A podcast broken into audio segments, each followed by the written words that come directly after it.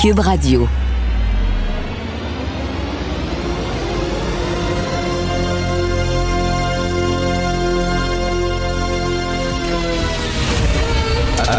Attention, cette émission est laissée à la discrétion de l'auditeur.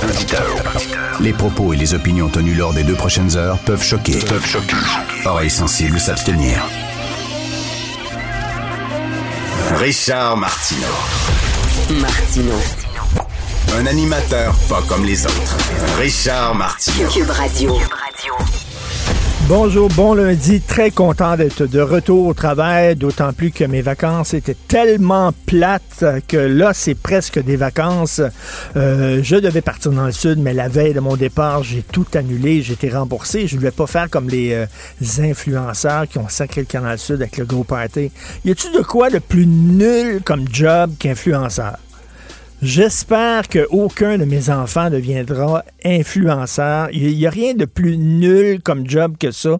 Tu te photographies, tu te filmes sur Instagram et TikTok en disant euh, acheter tel produit, euh, tel euh, produit de maquillage, telle boisson alcoolisée, etc. Puis là, tu reçois plein de cadeaux, puis on te paye des voyages, puis il y a des gens qui te suivent. Puis ça sert strictement à rien. C'est complètement nul. Bref, alors, et je voulais pas non plus être pogné euh, là-bas. Vous avez vu, il y a des gens qui sont allés dans le sud malgré tout et qui ont été pognés. Ils ont, ils ont eu le virus, ils pouvaient pas revenir. Ils étaient pognés dans des hôtels sales, blablabla. Donc, je dirais, ça me tente pas vraiment d'être pogné comme ça. C'est pas parce que je croyais qu'aller dans le sud serait plus dangereux. Moi, je pense que si tu passes ta journée euh, à l'extérieur, euh, sur une serviette, loin des uns des autres, tes chances d'attraper la COVID ne sont pas plus élevées que c'était ici. Mais bref, mais c'est que si tu l'as attrape, puis t'es pogné là-bas, ben ça, c'est vraiment pas drôle. Donc, je dis, OK, là, est-ce que ça... J'ai pesé le pour et le contre et j'ai décidé de rester ici. J'ai les vacances les plus plates de ma vie. Cela dit, cela dit, vous savez, vous me connaissez, vous m'écoutez, vous me lisez, je suis un bon citoyen, j'obéis aux règles sanitaires, je respecte le gouvernement, je dis dans mes textes que oui, il faut... Euh, faut être solidaire, faut euh, avoir la foi qu'on va s'en sortir, mais il faut respecter. Bon. Mais là, le couvre-feu, ça pense juste pas. OK, je vais vous, euh, je vais vous raconter comment j'ai su que le couvre-feu entrait en action. Euh, on est on était dehors dans la journée, on a laissé en rentrant, euh, complètement par hasard, euh, mon fils, moi et ma blonde, nos euh, téléphones cellulaires sur une table, un, un, à côté de l'autre. Et là, à un moment donné, dans la soirée, ça s'est mis à vibrer. Les trois téléphones cellulaires ont vibré en même temps parce qu'ils ont fait comme un genre d'alerte Amber pour annoncer que c'était le couvre-feu qui entrait euh, en action. Euh, et là, les, les, trois téléphones, un côté de l'autre, se sont mis à vibrer et ça fait comme un cri assez strident, un son assez strident.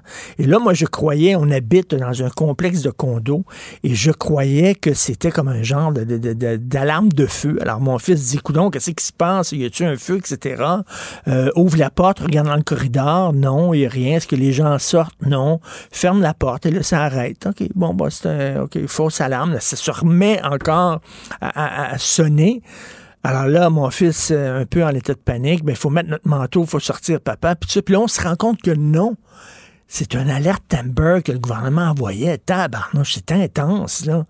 C'est juste s'il n'y avait pas des camions dans les rues, là, avec des gens avec des porte-voix en disant Restez chez vous, restez chez vous, c'est le couvre-feu qui commence et tout ça. Je veux pas dire qu'on vit en dictature, j'irai pas jusque-là, je suis quand même pas barjot, mais reste que c'est assez intense parce qu'on avait vraiment besoin de ce couvre-feu-là. Il y a plusieurs experts, plusieurs spécialistes qui disent que c'est complètement inutile. Et moi, j'ai peur que ça soit contre-efficace, contre-performant. On va en parler, bien sûr, au cours euh, de l'émission. Euh, Mathieu Bocoté veut revenir là, sur le confinement. Un confinement qui ne dit pas son nom, mais c'est un confinement. Ça veut dire tout est fermé tout est fermé.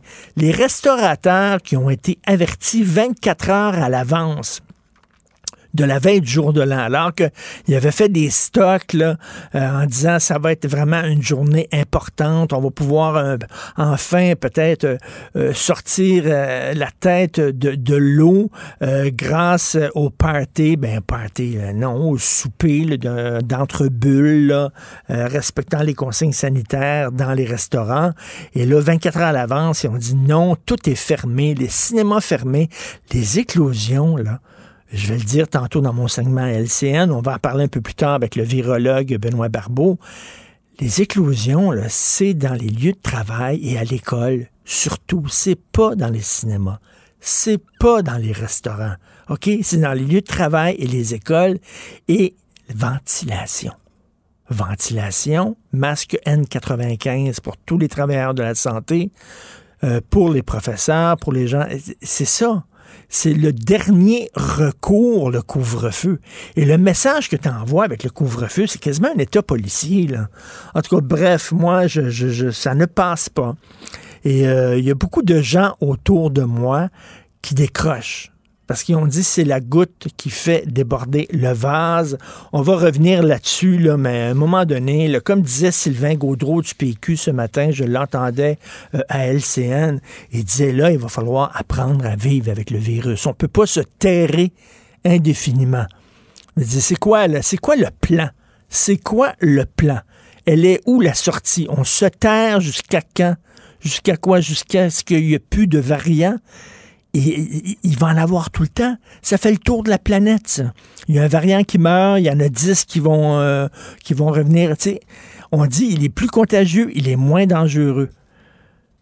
L'affaire aussi, c'est que les non-vaccinés, tabarnouche, vous faites chier. Parce que si on est dans la merde actuellement, c'est là, vous allez dire oui, mais il y a des gens qui sont vaccinés qui l'ont attrapé. Oui, c'est vrai. Il y a des gens qui sont vaccinés qui ont attrapé le virus. Mais quand tu es vacciné, tes chances les risques de te retrouver à l'hôpital sont moindres. OK? C'est surtout les non-vaccinés qui se retrouvent dans les hôpitaux. Ils sont surreprésentés dans les hôpitaux et c'est à cause de vous que le système est en train de, péter aux frettes et que le gouvernement doit prendre des mesures euh, drastiques. À un moment donné, il va falloir serrer la vis aux non-vaccinés et peut-être même, oui, est-ce qu'on peut avoir une discussion sur la vaccination obligatoire? Est-ce qu'on peut rien qu'en discuter? Hein? On est une société majeure et vaccinée. On est capable de discuter de choses sérieuses. Hein? Il y a eu des discussions sur l'aide médicale à mourir. On a pu en parler calmement.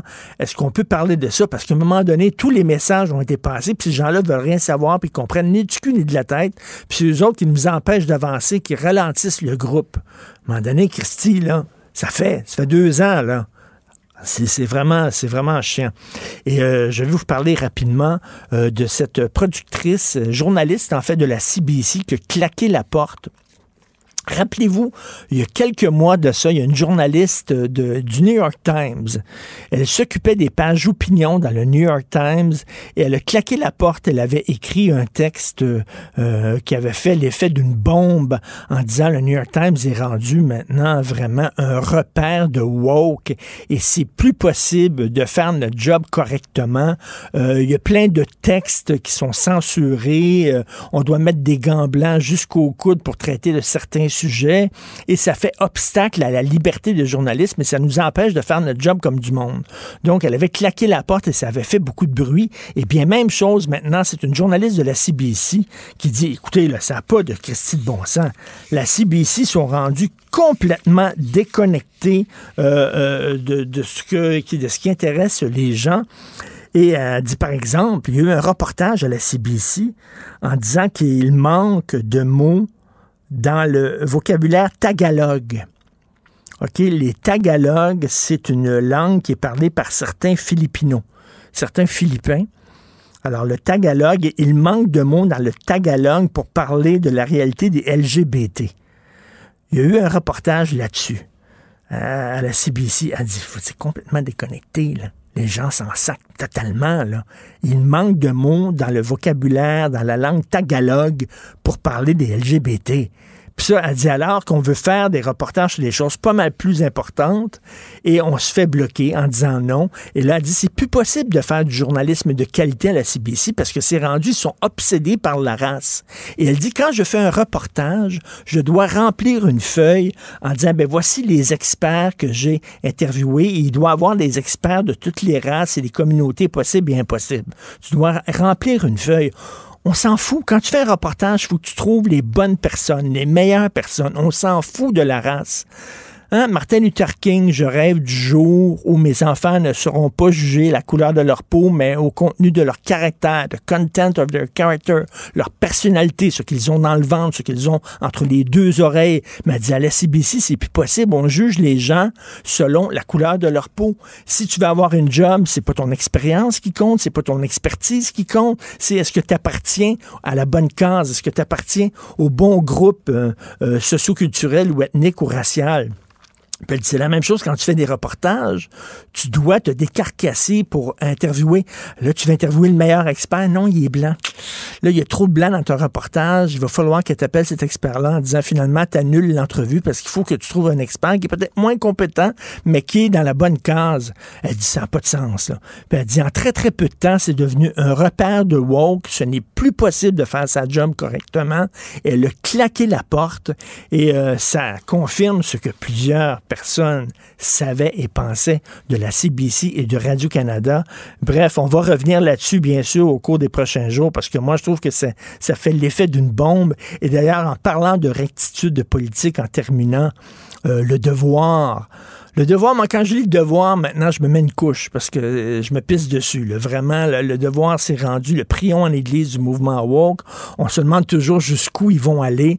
Il y a toujours des textes hallucinants. Par exemple, il y a trop de livres écrits par des blancs dans les bibliothèques. Ça prend davantage de livres écrits par des, par des noirs euh, et, des trucs comme ça. Et, et, donc, là, il y a eu un texte dans le devoir. Qu'est-ce qu'on fait avec nos animaux véganes? Euh, mon chien est vegan, mon chat est vegan et il n'y a pas de bouffe vegan pour mes... Un animal n'est pas vegan.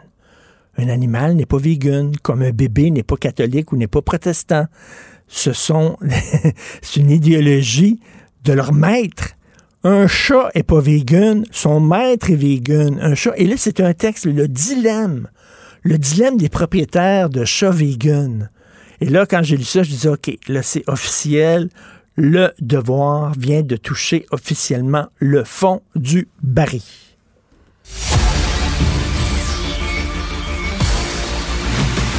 Jean-François Lisée. On va juste dire qu'on est d'accord. Thomas Mulcair. Je te donne 100% raison. La rencontre. C'est vraiment une gaffe majeure. Tu viens de changer de position. Ce qui est bon pour Pitou est bon pour Minou. La rencontre. Lisée.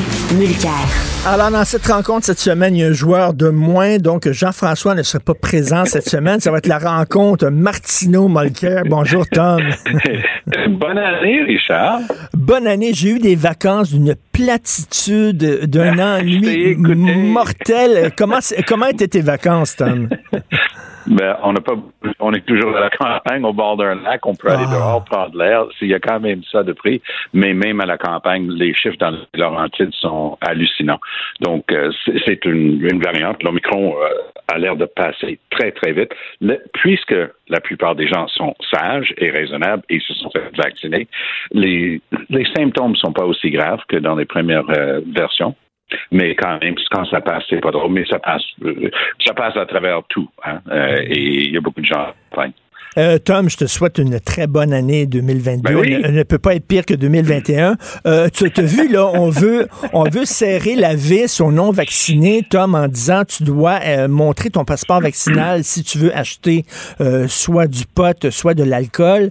Qu'est-ce que tu penses de ça? Est-ce que justement on est rendu là? Parce qu'on a essayé de leur parler aux non-vaccinés, ça a l'air que le message ne passe pas. Et maintenant, et après la carotte, c'est le bâton. T'en penses quoi? Ben, ça, c'est un bâton tout à fait correct. Par ailleurs, j'étais absolument d'accord avec notre premier ministre Legault, qui l'autre jour, parce qu'il y a des gens qui disent Hey, dites-le qu'ils ne peuvent pas venir encombrer les hôpitaux.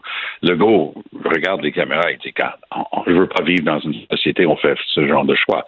Mais juste le fait qu'il en ait parlé, ça pouvait quand même rentrer dans la, tête, même si elle est toute petite, euh, des anti-vax. Puis là, peut-être ils vont commencer à comprendre. Richard, j'ai appris quelque chose pendant le temps des fêtes que je ne savais pas. J'étais en train de faire des courses justement en vue de Noël. Et voilà que je suis dans un grand centre, dans une grande épicerie, une grande surface euh, près de chez nous. Et une femme que je connais parce que sympathisait toujours avec ma maman, elle dit, tu sais que euh, je, je viens de me faire donner de la chenotte. Je dis, ah ouais, pourquoi? Elle dit, parce que j'ai mis quelqu'un qui est arrivé, je l'ai mis dehors ah, parce qu'il refusait de mettre un masque. Mais si je pensais que c'était obligatoire, elle dit non, t'as pas le droit de l'exiger. Ah. Et mon patron, mon patron m'a donné de la chenotte. Là, je me suis dit, attends, là, on a un variant qui passe tellement vite, qui est archi présent, et on n'a pas la règle qu'on peut appliquer, parce que c'est une chose de dire qu'il y a une autre chose de l'appliquer. Ce qui m'amène à ce que toi tu disais tantôt, parce que j'ai écouté ton mm-hmm. laïus à propos du, fameux couvre-feu. Puis je ne saurais être plus en accord avec toi. C'est la première fois puis rappelons-nous que le mois prochain, on commence la troisième année de pandémie. Et c'est la première fois depuis le début que je pense que le lien de confiance entre le gouvernement puis le public est en train de rompre. Oui. Peux-tu me dire ce qui se passe entre 10 heures le soir et 5 heures le matin dont ils ont peur? Peux-tu me dire pourquoi on n'est pas capable de savoir sur quel pied danser pour les garderies versus promener son chien? À, quoi on joue? Et Tom, Tom, je suis convaincu que s'il y avait un sondage aujourd'hui, le taux de popularité du gouvernement baisserait de plusieurs points. Convaincu. Ah, oui, le, monde est juste plus capable. Puis, depuis le début, ils ont eu le ton juste. Christian Dubé, personnellement, un des meilleurs communicateurs politiques que j'ai vu dans ma vie. Ce gars-là est extraordinaire c'est de l'or en barre parce que comparé à, pauvre Horatio à côté de lui, là, lui, il n'y a plus personne qui l'écoute. Et parce qu'il n'y a plus de crédibilité. C'est le gars qui disait qu'on n'aura pas de besoin de masse parce que ça sert à rien. Ah, merci, Horatio. Ben c'est ça qui est hallucinant euh, euh, avec le gouvernement. Mais Legault, quand même, il, fait bien ça depuis le début. Ça me rappelle, ça va paraître drôle, mais les chiffres stratosphériques de Legault, même si c'était une crise beaucoup plus courte, avec absolument pas euh, de comparaison en ce qui concerne le nombre de morts, le, verglas de 98, moi, moi j'étais dans l'opposition officielle libérale à l'époque. Puis je, je peux dire que c'était intimidant de voir les chiffres d'un certain Lucien Bouchard. Nous, on l'appelait Saint-Lucien. ça n'a aucun bon sens comment ce gars-là était populaire.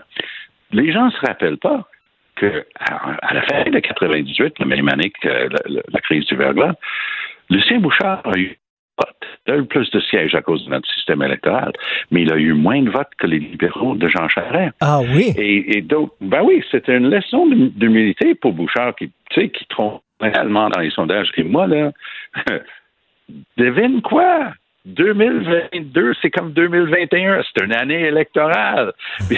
Toutes les années sont des années électorales de, de sensé, et on va avoir une élection provinciale à l'automne. Garde ça, gardez ça à l'esprit, ce qui s'est passé avec Lucien de Verglas, où il était à 90% de popularité. Et ce qui s'est passé lors du vote, il a eu moins de votes que les libéraux. Et Tom, tu disais que Dr Arruda a perdu toute crédibilité et moi, je suis convaincu quand je l'ai entendu dire si vous êtes asymptomatique, ne vous faites pas tester. Alors voyons donc, ça n'a aucun sens. Mais est-ce que, est-ce que justement, il n'est pas temps pour M. François Legault de prendre ses distances avec M. Arruda? Parce que là, ça va commencer à entacher sa propre réputation parce que je comprends que M. Arruda n'a pas de crédibilité, mais si François Legault le maintient en poste, c'est lui qui n'a plus de crédibilité. Mais tout à fait. Et il n'y a plus d'excuses. Puis il y a une chose qui est devenue archi claire au cours des dernières semaines. Nous, on fait face à des décisions politiques, jour après jour. Moi, quand ils ont, il a été question, moi, je suis allé faire la queue à la pharmacie ici locale pour avoir des tests rapides. Ben là, ce jour-là, ils étaient en train de blâmer Trudeau. Puis quelques jours plus tard, ils demandent à Trudeau d'envoyer l'armée. Puis on ne sait toujours pas ce qu'ils font là mais ils sont dans les centres de vaccination en, fait, en train de faire quoi? Du maintien de la paix? C'est très hmm. difficile de, suivre ça, puis honnêtement, depuis le début, c'est euh, souvent rappelé, mais quand même, au début de la pandémie, ce gars-là, euh, Arruda, a décidé de se pousser pour aller à une conférence au Maroc. à l'urgence. Et, tu sais, euh, Tom, moi, je m'inquiète énormément de la santé mentale des gens. Et euh, moi, je te jure, je suis un gars assez solide. Hein, je commence à vaciller, je te le dis vraiment. Et je, parle à ma mère qui a 88 ans. Elle est dans une résidence pour personnes âgées. Et bon, elle, son plaisir, c'était le soir, ils allaient dans la, salle commune, et jouaient aux cartes, et il bingo. Et là, c'est fini, c'est terminé. Elle est pognée dans son deux et demi à longueur de jour. Elle peut pas recevoir de visite. Mais ils vont virer fous, ces gens-là c'est très tard m'en revoir ma mère plus tard aujourd'hui. Elle est en CHSLD. Puis là, les règles viennent de se restreindre terriblement parce qu'il y a eu éclosion. Donc, il y a juste une personne qui a le droit d'y aller parce qu'on est une grosse gang d'enfants. Moi, je suis le seul qui, qui est autorisé d'y aller, mais c'est la même chose au téléphone. ma mère a exactement le même âge que, la tienne. Euh, et euh, c'est très difficile pour eux autres. Pour la raison que tu donnes, c'est la solitude. Puis, oublie les affaires de penser que tu peux faire ça par Skype et tout ça. Ça, ça passe pas. Non, non, mais c'est d'une tristesse épouvantable. Et là, je suis pas un complotiste et tout ça, mais le couvre-feu, je ne le prends pas. Et moi, j'ai peur que justement, ben, ça fait, ça pousse les gens à ne plus respecter les consignes. Richard, je vais te raconter quelque chose qui va te surprendre, mais peut-être pas. J'accompagne régulièrement une proche pour des traitements à l'hôpital. Les traitements finissent tard. Dès qu'ils ont annoncé le couvre-feu, les braves infirmières et infirmiers qui ont d'autres chats à fouetter parce qu'il y a beaucoup de gens malades étaient pognés pour aller jouer au bureaucrate pour nous remplir des formulaires qui mettent sous un, plastique qu'on garde dans la voiture pour montrer aux policiers qu'est-ce qu'on fait dehors après 10 heures. Ça n'a aucun sens. Ça n'a aucun bon sens. Ça aucun bon sens. terriblement gêné. Euh, mais qu'est-ce que tu veux faire? Tu, tu, vas écoper d'une amende euh, importante si, euh, hmm. si tu n'as pas d'excuse valable d'être dehors. Non, c'est vraiment déprimant. Merci beaucoup, Tom. Très content de te parler. on va se ben, parler donc. de te retrouver. On se parle demain. Tout à fait. Salut, bonne journée. Bye. Martino. Même avec un masque, c'est impossible de le filtrer. Vous écoutez Martino. Cube Radio. Cube Radio. En direct à LCN. Allez joindre notre collègue, peut-être qui se trouve sous euh, cette couverture, Richard Martineau. Bonjour. Euh, bonne année, Richard. Bonne année. Je suis hyper protégé contre. Écoute, le virus, c'est ça qu'on va nous demander bientôt de faire. Là. Marianne, ça, ça, ça juste pas bon, de, de bon sens. Je veux, je veux parler du, euh, du couvre-feu. Je suis comme toi, Marianne, un citoyen responsable. J'ai toujours appuyé le gouvernement. J'ai toujours dit qu'il faut respecter les consignes à la lettre et tout ça. Mm-hmm. Mais là, c'est comme la goutte qui fait déborder le verre. Qu'est-ce qui se passe? Comme me disait Thomas Mulcair tantôt à Cube Radio, qu'est-ce qui se passe entre 10 heures le soir et 5 heures le matin qui ne se mm. passe pas dans la journée? Et là, j'aimerais qu'on m'explique. On dit toujours nos ben, décisions des parties, peut-être. Des parties. Des ben parties. Je pense que c'est ça l'idée, non? Mais les gens qui veulent faire des parties, là, ils vont coucher les uns chez les autres. Ils retourneront pas chez eux. Il va mm. toujours avoir des délinquants. À un moment donné, il faut aussi faire confiance aux citoyens. Il va toujours avoir des gens irresponsables. Mais là, c'est, moi, je connais des gens autour de moi, là, qui vraiment, là, décrochent. Et ma peur, moi, du couvre-feu, euh, puis d'ailleurs, hein, on n'a jamais expliqué euh, euh, quelles sont les bases scientifiques de cette décision-là d'imposer de nouveau un couvre-feu. Hein. Il y a plein d'experts et de scientifiques et de virologues qui disent que c'est totalement inutile. Les éclosions, c'est surtout à l'école, dans les lieux de travail. Et ça, bien, c'est par la ventilation et c'est par les masques N95, par exemple. J'en ai un ici, un masque N95, ça coûte 2 mhm. dollars. C'est fantastique. Alors, c'est en dernier recours. Et moi, j'ai peur que lorsqu'on arrive avec une mesure aussi drastique que le couvre-feu, ça fait que c'est contre-productif et qu'il y a des gens qui disent, ben là, écoute, je décroche. Je veux plus rien savoir. Et c'est par principe, parce que, tu sais, on s'entend, après 22 heures, qui est dehors? Tout est fermé. Il n'y a rien qui est... Tout est fermé. Bon, qui est dehors après 22 heures? Sauf que ça fait un peu état policier. Vraiment. Et je mm. pense qu'il faut faire attention. Trop, c'est comme pas assez.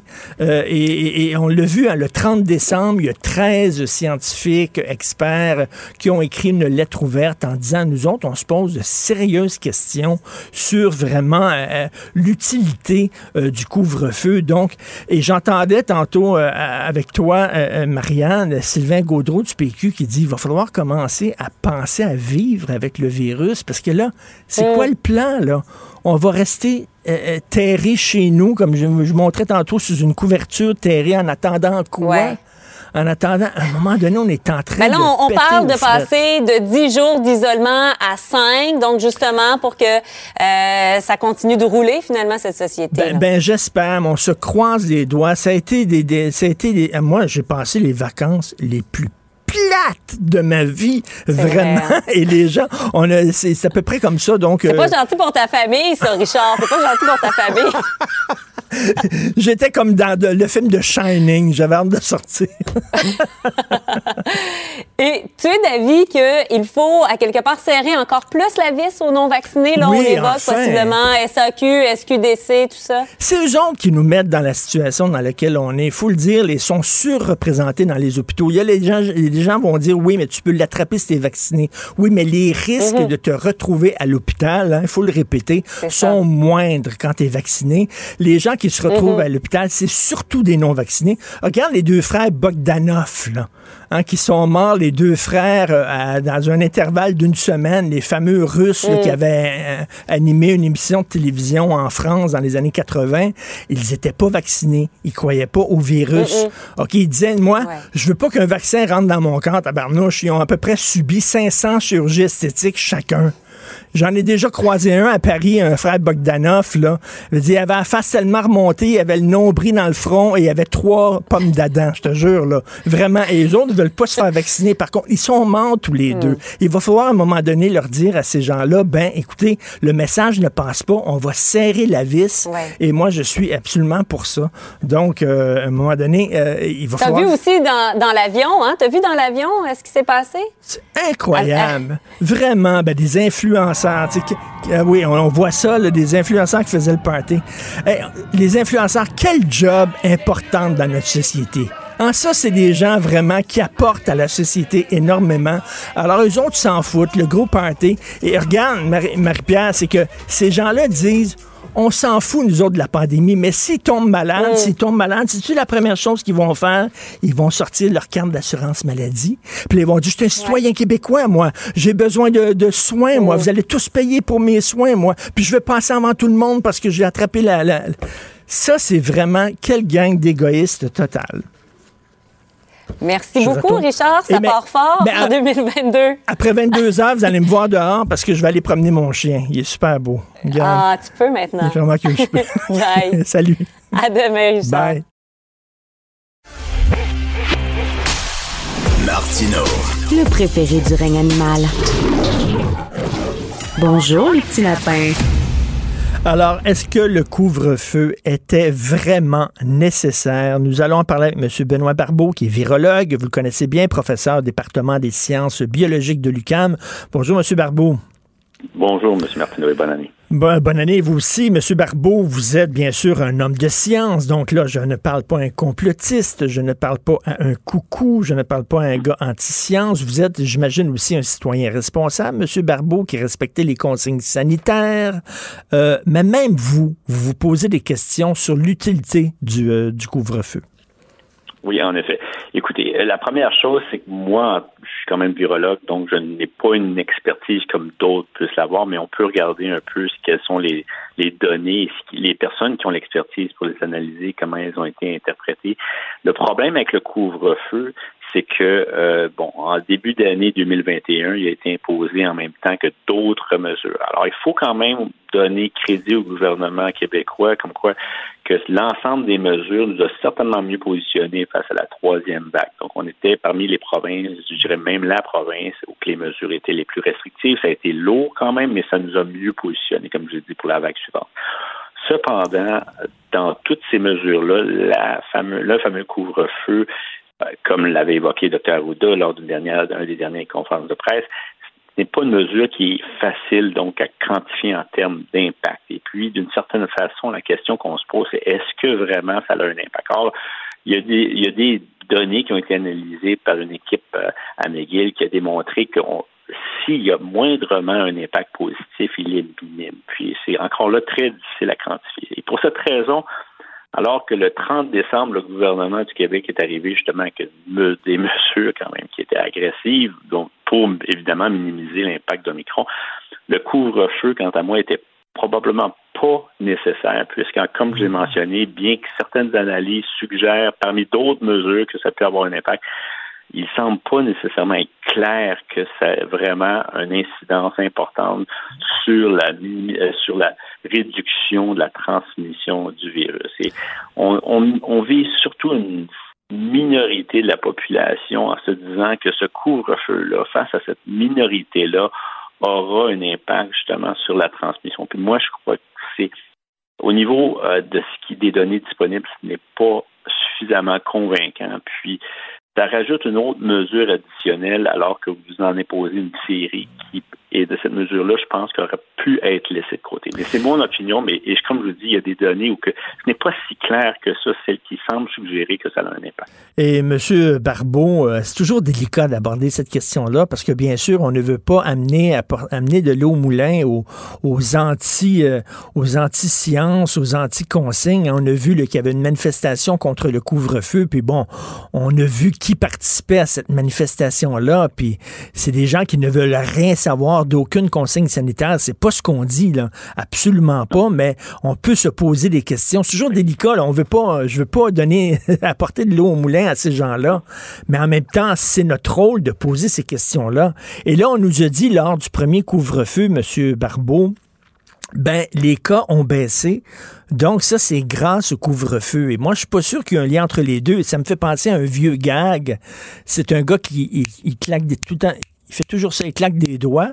Et son ami lui dit, ben pourquoi tu fais ça? Il dit, c'est parce que ça éloigne les tigres. Ben, il dit, il n'y a pas de tigres. Il dit, tu vois, ça fonctionne. Ça marche. Et, c'est ça, là, un peu, là. Ben, je crois, écoutez, moi, écoutez, je suis un chercheur, mais on comprend quand même que le, gouvernement du Québec a quand même des comités d'experts. Donc, il y a l'INSPQ, le CNS, il y a, il y a quand même des l'INS, pardon. Donc, il y a quand même des chercheurs, des experts qui, eux, regardent un peu ce qui se passe à l'extérieur, ils regardent les données, les études, et puis euh, font un arrivent à un constat, et puis donc font des recommandations. Et le gouvernement, justement, utilise ces recommandations pour arriver avec des mesures. Alors, certainement, je crois que eux ont pour euh, conclusion que le couvre-feu a un impact. Mais vous savez, durant le point de presse, ou la conférence de presse, euh, M. Legault a tout simplement mentionné qu'il y a des indications ou des indicateurs qui démontrent que ça semble fonctionner.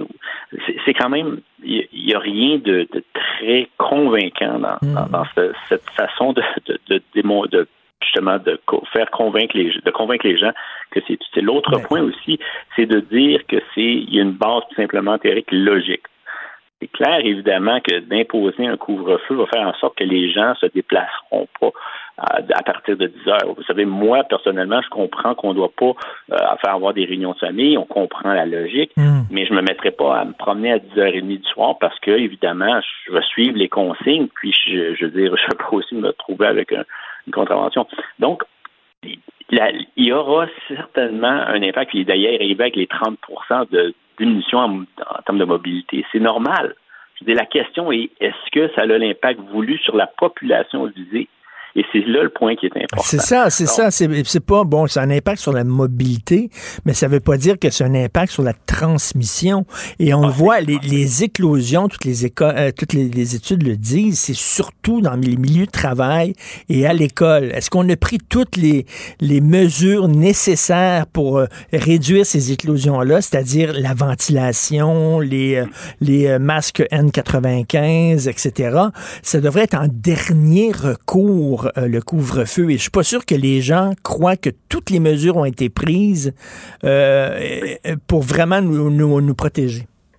Mais vous avez raison. Et de toute façon, ça fait à plusieurs reprises que le gouvernement parle justement de l'amélioration des systèmes de ventilation, des purificateurs d'air dans les dans les milieux scolaires. Euh, et en effet, il y, a, il y a quand même un travail important à faire. C'est des coûts, il faut l'admettre. Mais cette transmission, comme vous mentionnez, il y a des lieux beaucoup plus propices à ces éclosions-là qui sont beaucoup plus importants dans la transmission que, évidemment, les fameux fêtes ou parties qui se font en cachette euh, par des jeunes.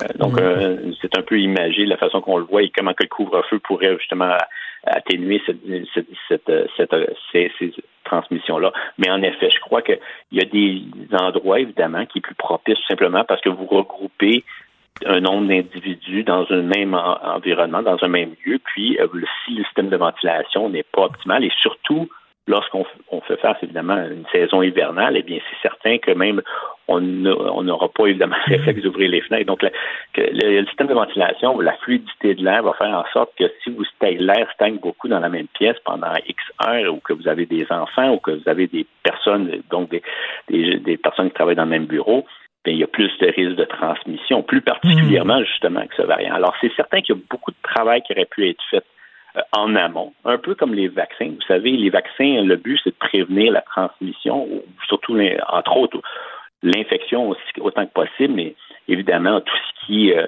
qui découle de l'infection euh, avec symptômes graves.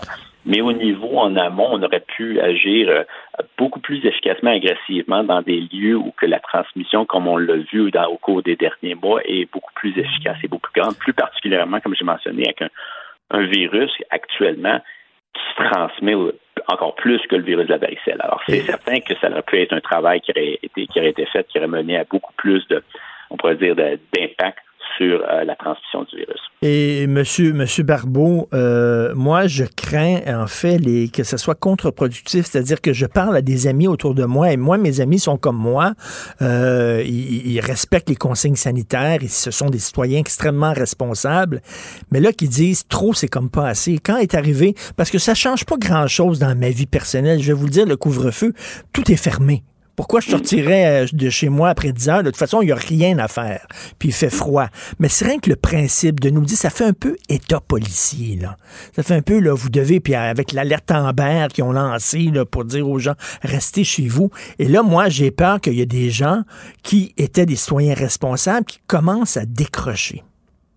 Ben, je crois qu'il y, a un point, écoutez, encore là, c'est en dehors de mon expertise, mais si on on parle évidemment de, l'impact.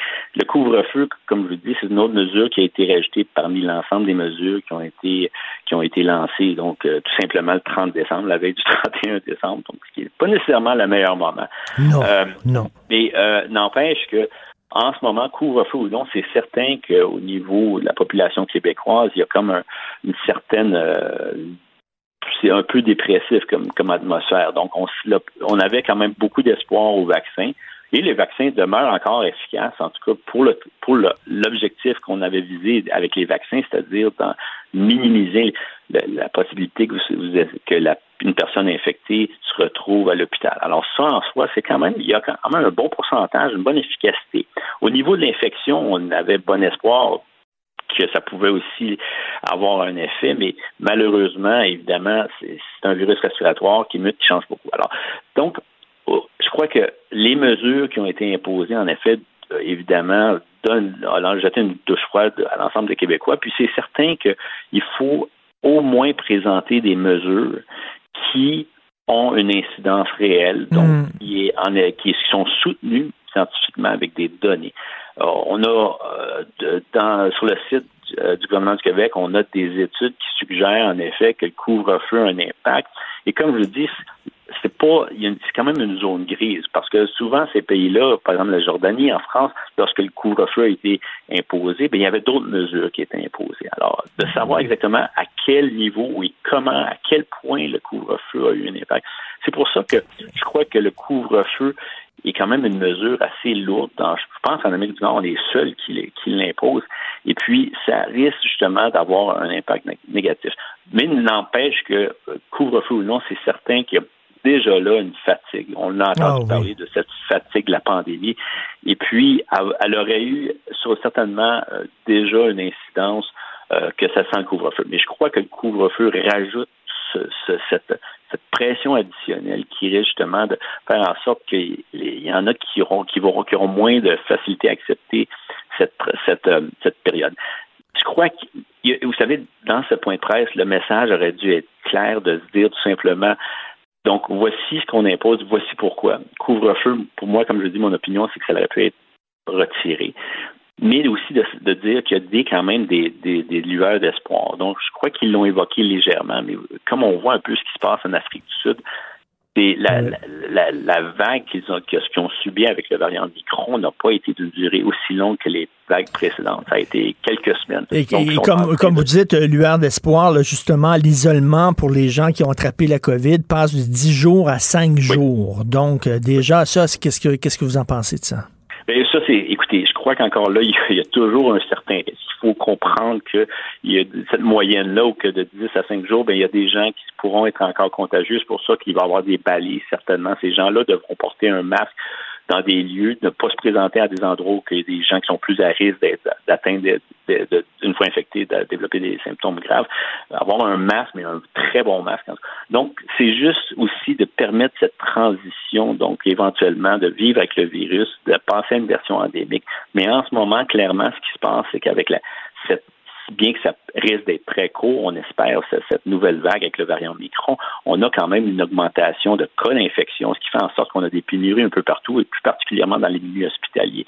Alors, il faut arriver avec un compromis. Le compromis, c'est la, diminution du temps d'isolement. C'est basé quand même il y a une science derrière tout ça où on sait combien de temps quelqu'un peut être, peut être contagieux avant les symptômes et combien de temps après. Et donc, moyennement, donc ça donne une certaine moyenne, comme le CDC l'a présenté mais il faut comprendre qu'il y en a des gens qui auront quand même, qui seront, pourront être contagieux, même en dehors de cette fenêtre de 5 ans. Mais si ben, vous devez trouver un compromis à quelque part et c'est ce que le gouvernement propose. Ben, Monsieur Benoît Barbeau, merci beaucoup et euh, je, je, prends le temps de remercier tous les hommes et les femmes de science qui prennent le temps de parler aux médias, de nous expliquer euh, les choses. Donc, Benoît Barbeau, virologue, professeur au département des sciences biologiques de l'UQAM, merci et bonne année 2022 malgré tout.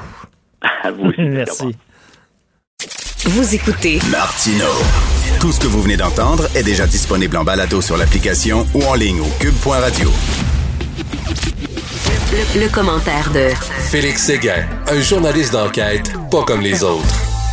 Félix, j'ai passé les vacances probablement les plus plates de ma vie et j'adore, j'adore ma famille, il n'y a pas de problème, mais sauf que tabarnouche, il n'y avait rien à faire. Toi, comment étaient tes vacances, mon Jean-Félix? Ben, euh, assez plate, merci. Je partage ce fatalisme-là, ce fatalisme euh, devant euh, les mesures restrictives comme le couvre-feu, devant l'absence de compromis aussi, quand on regarde ce que les États au sud de la frontière ont fait, bien sûr leur gestion de la pandémie, euh, on s'entend, c'est pas nickel, mais quand même, mm. on, a, on, semble avoir euh, on semble avoir justement par fatalisme ou par optimisme de l'autre côté de la frontière, semble s'être projeté dans un monde où euh, où le virus ou la pandémie là est en train de diminuer en, en, en nombre au cours des prochains mois et tout ça, et, et penser que c'est la fin. J'aimerais ça penser comme ça aussi. J'aimerais ça, mais, mais, mais c'est pour ça que je te dis que j'ai passé un temps des fêtes assez plate, merci, parce que je partage un stress avec avec mes, mes avec tout le monde. on, est, on est tanné, on est tanné, puis, on, puis tu sais, on regarde le couvre-feu, puis on dit est-ce vraiment nécessaire? Expliquez-nous en quoi c'est nécessaire. Moi, j'ai peur que les gens commencent à décrocher trop. Ben, c'est comme pas assez. Oui. Tu sais quoi? Comme tu le disais à ton invité précédemment, euh, les gens qui m'entourent sont des gens respectueux des lois, obéissants aux règlements. Par contre, ils sont capables de critiquer aussi les règlements et là, ils sont en train de décrocher aussi. Ben, ils sont en train de décrocher. Des amis, là, que des, amis très près de moi, puis qui sont, puis pour certains, là, il y a, parmi eux, il y a des médecins, puis parmi, puis qui sont en train de se dire, ça va, là, on comprend bien, on va faire ce qu'on nous demande, mais maudit qu'on est écœuré. Ben écoute, de, de, pas voir des gens, de rester dans ta bulle familiale. Je m'excuse, mais j'ai des tests, moi. Tu testes avant, là. Euh, à un moment donné, dans, pendant le temps des fêtes, j'ai dit à des amis, euh, bon, euh, euh, tu sais, à, l'époque où c'était permis, là, six autour de la table, vous pouvez venir, faites-vous tester, dites-nous le résultat des tests. Puis là, une fois que tu es testé, puis tout le monde teste négatif, ben là, venez à la maison, on va, on va regarder nos distances, puis tout ça, mais tu un moment donné, on va-tu terrer encore pendant deux, trois ans? Oui, il y a une différence, et, je, dois dire, puis je suis persuadé que tu conçois la chose de la même façon, je, dois dire qu'il y a une différence euh, entre justement le, conspirationnisme et hmm. entre le fait de remettre en question ce que la science nous dit, ou voire même l'existence de cette pandémie. Euh, et, et, le questionnement de certaines mesures euh, qui viennent après un, deux, trois doses de vaccin qui étaient supposées être le passeport pour notre liberté. Je, je, trouve que c'est pas parce qu'on est en train de questionner ça, bien sûr, comme on l'a fait à, à, à, ton antenne, Richard, à plusieurs mmh. reprises, qu'on questionne aussi euh, que les mesures sont qui sont pas bonnes, mais là, on peut être, on peut en être, par exemple, euh, désabusé. Là, ben c'est ça, moi, je suis pas, je suis pas, je suis pas de la gang de Malaga, là, le, le, gars qui a manifesté contre le, contre le couvre-feu. Non, je pense pas. Tu sais, en même temps, on n'est pas dans cette gang-là, mais on, a le droit de se poser des questions. Écoute, y a-tu une job, selon moi, là, ça n'implique que moi, mais plus inutile que influenceur. Moi, ça me, le, le, monde des influenceurs me fascine. Je trouve c'est d'une vacuité. D'une vacuité, j'étais pour envoyer le même. c'est comme, moi, tu vois, toi, tu utilises euh, le, mot juste, la vacuité. Moi, j'utilise euh, cette image où je vois toujours un poisson rouge se cogner la tête sur la paroi de son bocal, puis refaire ça boum, boum, boum, jusqu'à temps, euh, ben pas jusqu'à temps, parce que s'il se passe rien, finalement, il va faire ça pendant 24, 48, 365 et une éternité. Euh, alors, ben c'est ça. Les influenceurs se sont fait prendre euh, par mon collègue, mon excellent collègue, je le répète en lui souhaitant bonne année, Francis Pilon, qui trouve toujours des petites perles dans l'actualité que les autres n'ont pas trouvées. Ben voilà qui signe un texte dans le journal de Montréal. Euh, qui raconte le voyage d'un groupe d'influenceurs québécois, dont euh, des candidats d'occupation double, des candidats de l'île de l'Amour aussi, vers Cancun, au Mexique, euh, qui ont décidé de fuir la, les restrictions québécoises. Ça, on peut bien, on peut bien, bien comprendre. Euh, pour aller fêter le nouvel an euh, au Mexique. Ce qu'on peut un peu moins comprendre, c'est la manière dont ils ont fait les choses. D'abord, euh, on a cet influenceur qui semble-t-il est très bien connu, que évidemment tu ne connaissais ben pas avant aujourd'hui, ben et moi non plus, qui s'appelle James William Awad. J'ai cherché un peu, euh, euh, c'est c'est le fondateur d'une compagnie qui s'appelle Triple One en anglais, bien sûr, dont le siège social est à Montréal, ben euh, qui semble être dans, dans, dans le, le, crowdfunding, donc le socio-financement d'entreprises, que c'est pas, pas clair en tout cas. Alors, lui, ce qu'il a fait, c'est qu'il a analysé un avion Sunwing et là, rendu à 30 000 pieds euh, au-dessus de la terre ferme. Le party a commencé. Écoute, tu vois les images dans le journal de Montréal aujourd'hui, les bouteilles de vodka qui sont ouvertes, les vapoteuses, les actes sexuels qui sont pratiqués en plein vol, tout le monde qui est debout dans l'aéronef, qui danse. Bien évidemment, tout ça contrevient à deux types de règles. Les règles sanitaires, de un, mais deux, les règles aussi de l'aviation civile internationale qui stipulent qu'on ne peut pas amener son propre alcool à bord pour plusieurs raisons que je pourrais t'expliquer quand on aura le temps, mais on en a moins de temps. Euh, et, bon, la question du vapotage aussi. Puis la question de ne pas être attaché quand tu es à 30 000 pieds. À 30 000 pieds, je sais pas si tu as déjà connu des gens qui ont vécu des dépressurisations en vol ou des énormes poches d'air qui sont allés se claquer la tête sur euh, sur le, module là, qui est situé en haut. C'est pour ça qu'on porte sa ceinture en avion, c'est pour pas que ça arrive puis qu'on soit projeté. Tu sais, il y a donc, mais mais comme tu dis, c'est la vacuité du propos euh, ben de ce James en question qui dit, bien sûr, encore une fois, dans un verbe euh, non conjugué, qui dit en anglais, c'est important de don't give up c'est important de never give up. Donc, tu sais, il dit rien. Il dit, euh, quand je vous ai fait venir ici à l'aérogare, ben, il n'y avait pas d'avion de Nolisée parce qu'on m'en a refusé. Puis finalement, ben, j'ai réussi à en louer un autre. Puis let's go, on s'en va faire le party. Les agents sont cachés dans le fond de l'avion, les agents de bord, parce que ils ont, ils ont un peu peur de ce qui est en train de se passer. Donc, ils reviennent dans quelques jours, puis il va y avoir un policier à bord du vol de Sunwing cette fois-là. C'est incroyable. incroyable cette histoire-là. Et les, les, les, photos et tout ça, et le, le vidéo. Et ça, c'est des gens qui disent Fuck you, je me fous de vous, on s'en fout de la pandémie, mais soudainement, lorsqu'ils sont malades, sortent leur carte d'assurance maladie, se rappellent qu'ils vivent en société, et là disent Ben là, j'ai le droit de passer devant tout le monde, soignez-moi et payez pour mes soins. Et c'est dérangeant justement quand une partie de ton entourage, euh, tu les sens en train, euh, tu le sens en train euh, d'abdiquer, tu la sens en train d'abdiquer, et que tu vois des gens qui, qui eux, dans l'abdication, font quelque chose de plus grave, c'est-à-dire que là, ils risquent d'être, de devenir des vecteurs de contamination pour les autres, puis ils font un peu partie du problème. et justement, tu sais c'est peut-être pour des, en tout cas, c'est pour les non-vaccinés là que le gouvernement serait tenté de resserrer Ben oui. euh, l'accès à certains commerces comme la SAQ, la SQDC, bien que ça soit pas certain. là, je pense plus que ça soit peut-être tant dans les cartons que ça l'était, mais ça a été discuté hier. Passeport vaccinal pour le SQDC, la SAQ. Je t'annonce une chose, Richard. J'ai parlé beaucoup au cours des derniers jours à des sources policières, à des gens qui sont très, très, très au courant des mesures, en fait, qui sont même, euh, qui, qui sont qui sont une partie des parties prenantes à l'application Mhm. des mesures comme le couvre-feu. Et ce qu'ils nous disent, c'est, écoute, nous, là, de contrôler les non-vaccinés, ça aurait pas été très compliqué pour nous autres. Hein.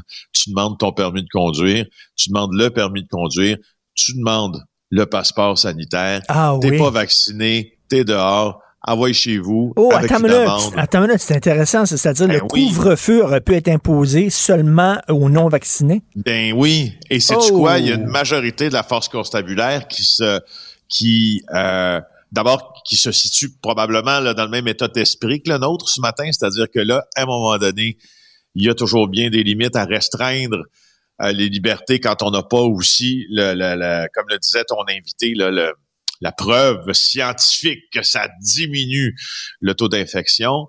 Mais ces gens-là, ces policiers-là disent, là aussi, il faut que les non-vaccinés paient une partie du bill, puis ça serait assez simple pour nous autres de les contrôler, voire même Ah. aussi simple qu'un arrêt de routine. Ben oui, Richard, pense-y. Ce qu'ils nous, ce qu'ils me disent, ces policiers-là, pense-y deux secondes. Je t'arrête, moi. Hmm. Euh, disons là que j'impose un couvre-feu à 20 heures, ok?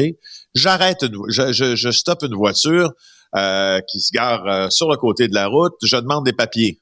Mais c'est quoi de demander le passeport, le, le passeport vaccinal en plus du permis de conduire? En plus, une pierre deux coups, c'est comme au resto, tu as le passeport vaccinal puis la pièce d'identité qui confirme ton identité. Ben oui. Alors, à partir de ce moment-là, tu fais quoi? Ben, Ben, tu dis, tu as une contravention, puis tu t'en vas chez vous, puis tu risques, tu risques de pas sortir le mais, lendemain. mais Félix, je pense qu'on est rendu là, puis je pense que tout le monde est d'accord qu'il faut serrer la vis. On a essayé là, de leur parler, de leur expliquer, de leur montrer des graphiques, etc. Ils comprennent ni du cul ni de la tête. Là, on est rendu, là, fini la carotte, bonjour le bâton. C'est ça. Alors la tête, euh, un peu comme les influenceurs, ils se cognent la tête sur le bocal et euh, ben ils vont ils vont se cogner la tête sur le bocal jusqu'à temps qu'il y ait, ait quelqu'un qui qui qui prenne des mesures plus coercitives à leur endroit, j'ai bien l'impression. Et là, en terminant, ben, tu sais, je suis pas allé dans le sud, j'avais mes billets, tout ça. Finalement, j'ai été remboursé, ça s'est fait très rapidement, euh, parce que ça me tentait pas d'être pogné euh, là-bas avec la COVID, pas pouvoir revenir, puis être pogné justement dans- à faire ton isolement dans des hôtels minables. C'est ce qui Oui. est arrivé à certaines personnes. Je trouve ça, euh, Camille Payan, Olivier Fauché dans le journal de Montréal, il y a des vacanciers qui sont pris à Cuba qui lancent le message aux gens qui sont pris ici, parce qu'on est un peu pris ici aussi. Écoute, restez au Québec. Et là, tu vois la photo de cet homme-là. Il est dans un hôtel désaffecté de Cuba où il a été euh, amené après avoir été testé positif à la COVID-19 à Cayo Coco. Tu le vois avec, euh, tu sais, ces, euh, ces cartons là qu'on te sert dans les euh, dans les services euh, à l'auto entre autres. Puis tu sais, un mets pour apporter une saucisse qui a l'air dégueu, un pain qui a l'air dégueu, pas de moutarde, pas de maillot, euh, comme on dit, un genre de petit pain sec. Et là, ben c'est ça. Ils nous, ils, bon, ils nous disent que c'est un, c'est un peu infernal les, les conditions dans lesquelles ils sont. Effectivement, moi, si tu me demandais d'aller passer euh, cinq jours dans un hôtel désaffecté de Cayo Coco avec pas beaucoup de papier Non. hygiénique, pas beaucoup d'eau, avec des repas dégueulasses. Je trouve que ça en vaut pas la chandelle, mais c'est pour ça, quand je te dis que je trouve ça un peu drôle, le genre de nouvelles-là, c'est que moi, tu vois, j'ai, j'ai- j'ai- je je parle de mon expérience. Tu Mm. sais, j'ai voyagé six fois pendant la pandémie pour des raisons professionnelles. Jamais il ne m'est venu en tête de voyager à l'extérieur pour des raisons personnelles. Parce que ma tolérance au stress, ma tolérance au risque et ma gestion et, mon, et, et la manière dont je gère mon risque et ce- celui de ma famille fait en sorte que jamais j'irai mettre ma famille dans une situation où on va être à Cuba euh, Ben oui. en train d'être testé positif parce que bon, c'est beau se protéger, mais on sait bien que c'est pas pareil. Ben Je- non, en même je temps, trouve ça bizarre je, voyais, je voyais aussi deux Québécois qui étaient dans un bateau de croisière, puis qui disaient, oh, là, on est pognés dans le bateau, ben, da, Da. Ben, écoute, tu sais, puis regarde, ça revient à une chose. Quand tu fais des audits de sécurité, euh, pour exemple, nous on en fait, là, ça arrive là, quand on va dans des quand on se déplace dans des endroits qui sont dangereux. Il y a des audits de sécurité qui sont faits sur des endroits où l'on se déplace et etc. Tout revient à ta gestion du risque. Qu'est-ce que tu es prêt à tolérer pour qu'est-ce que tu vas en retirer? Ben là, tu sais, ça m'apparaît, comme tu dis, ça m'apparaît l'évidence même que tu en retireras pas beaucoup à Caillou Coco par rapport à ce que tu risques si tu es testé positif à la COVID. Alors, vas-y pas. Hein? Vas-y ben pas, puis si tu y vas, plains-toi pas. Exactement, c'est ça l'affaire. Si tu y vas, puis t'es poigné là-bas, surtout, plains-toi pas, accepte les risques. Hey, bonne année 2022, Félix. Ça commence bien, hein? Bonne année, ça commence bien, mais très content de te reparler encore cette année chaque jour. Salut. ok, moi aussi. Au revoir. Martino. Des fois, quand on se sent contrarié, ben c'est peut-être parce qu'il touche à quelque chose. Gilles Bonjour, mon cher Richard. Richard Martineau. petit lapin. La rencontre. Point à l'heure des cadeaux. Je serai pas là, là, à vous flatter dans le sens du poil. Point à la ligne. C'est très important, ce qu'on dit. La rencontre pro martineau Gilles, on est la seule province au Canada à appliquer un couvre-feu au Québec. Oui, on est à part, on est distinct, hein, on l'a toujours mhm. été, on se bat pour être distinct, ce que le Canada ne nous reconnaît pas. On en a un exemple là, et un couvre-feu qui est peut-être associé à une panique, parce que si on dit que le gouvernement ne contrôle plus la situation, c'est bizarre. Ce que je m'aperçois qu'on ne contrôle pas aussi, ce sont ces milliers d'employés du secteur de la santé qui ont pris des congés parce qu'ils ont le droit dans la Convention et peut-être combien sont-ils vraiment malades là-dedans, qui devraient être au travail, mais il se trouve une bonne raison pour dire moi, je porte une blouse blanche, je suis dans un milieu de santé, je suis plus vulnérable que les autres, je ne vais pas travailler. Alors, ça s'appelle une perte de contrôle, ce qui fait que le Québec est distinct, tu as bien raison, avec un couvre-feu. Je parlais à un ami qui est euh, médecin spécialiste, qui est allé travailler en Suisse. Il dit en Suisse, les autres, ils se sont dit, comme, comme société, ce qui est important, c'est la santé. Fait qu'on va embaucher beaucoup, beaucoup de médecins, beaucoup d'infirmières. Puis si jamais il arrive un coup dur, ben quand même, on va pouvoir encaisser le coup parce qu'on a beaucoup de travailleurs de la santé. On voit qu'ici, il en manque. Ça sent pas de bon sens, Gilles, qu'on doive obliger les travailleurs de la santé exténués et épuisés à faire des heures supplémentaires. On dirait que tout le, tout le système tient avec de la broche puis du Comment il se fait que les planificateurs de l'éducation, eux qui sont là avec leur imagination pour tenter les jeunes sur les bancs d'école, on ne disait pas quand ces belles filles ou ces beaux garçons étaient sur les bancs en secondaire 3, secondaire 4, secondaire 5, préparez-vous dans quelques années, vous allez être des éléments utiles si vous voulez vous destiner vers l'infirmerie, vers le nursing. Comment ça se fait qu'on n'a pas pensé à ça? Encore une fois, on pense pas plus loin que son bout du nez comme on le voit, même dans le domaine des penseurs. Puis est-ce qu'on a pris toutes les mesures nécessaires pour nous protéger, c'est-à-dire dans le milieu de travail? Est-ce que la ventilation, qu'est-ce qu'on a fait pour la ventilation? Qu'est-ce qu'on a fait pour le port des masques N95 dans le milieu de la santé? Non, c'est tout de suite le couvre-feu. Et comme vous dites, ça sent la panique. Exactement. Puis comment se fait-il, tu sais, la planification? Euh, on nous sort un malaise, ah ben là, on est poigné là-dessus. Tu vois, la ventilation, c'est bon. L'air climatisé, c'est bon dans les maisons, les CHSLD. Euh, mais euh, quelques années auparavant, là, ah ben là, il faut pas travailler là, il y a de l'amiante dans les murs. Alors là, il fallait démolir les murs. Comment se fait-il que nos parents, nos grands-parents travaillaient dans des usines où il y avait de l'amiante dans les murs? Est-ce qu'ils sont tous morts d'emphysème? J'en doute beaucoup mais on ne voit pas quand il faut voir. Et ça me fait penser, Richard, justement, ce matin, à voir quand on, on voit, on voit bien qu'on n'a rien vu, et de dire et ne rien dire. 2022 commence et les politiciens vont commencer à dire et ne rien dire. Trudeau, qui est probablement au bord de la porte, aura quitté en nous disant que sa nouvelle politique du bilinguisme, qui devait être exemplaire et réfléchie, euh, n'aura pas lieu. Alors on aura dit, pour ne rien dire, que sa nouvelle politique aussi de réduction euh, des gaz à effet de serre n'était pas une nouvelle, puisqu'elle ne viendra pas. Euh, quoi d'autre? Tout cela a été dit sans rien dire. Même chose pour les Autochtones, à qui on a dit qu'on va se réconcilier, mais reste qu'on attend, on a entendu dire, et on n'entend plus dire pantoute. Et à l'horizon, ce qu'on aimerait peut-être, c'est parler d'une politique territoriale avant vraiment de parler de dire et de dire, et non pas dire et ne rien dire. Alors, c'est incroyable les contradictions des politiciens qui vont pas plus loin que leur bout du nez. Et pendant ce temps-là, pendant ce temps-là, la ministre des Finances, Madame Déficit, Madame Freeland, elle l'a tu de circonstance, elle, n'a pas dit qu'elle a les yeux sur le job de Justin Trudeau. Christian Friedland a peut-être plus de chance d'ailleurs que Philippe Champagne, qui est un bon ministre dans le cabinet Trudeau, tout comme euh, celui qui n'a pas peur de porter du clos, qui porte la, à, sa, à sa boutonnière le drapeau du Québec et du Canada à la fois. Euh, ça pas de chance non plus. Mélanie Joly, qui a été une fort belle fille, puis qui a transpercé, qui est aux affaires internationales, elle ne dit plus un mot. Elle a dit, mais elle ne dit plus maintenant. Elle avait dit que le bilinguisme, ça serait du solide. Alors tout ça, c'était pour dire mais je dois dire que dans le cas des derniers euh, noms que je te donne, Champagne, Joly ou encore Duclos, ils n'ont pas de chance sur le job de Trudeau parce qu'ils viennent du Québec. Et vous voulez parler des politiques de l'Alberta concernant la COVID?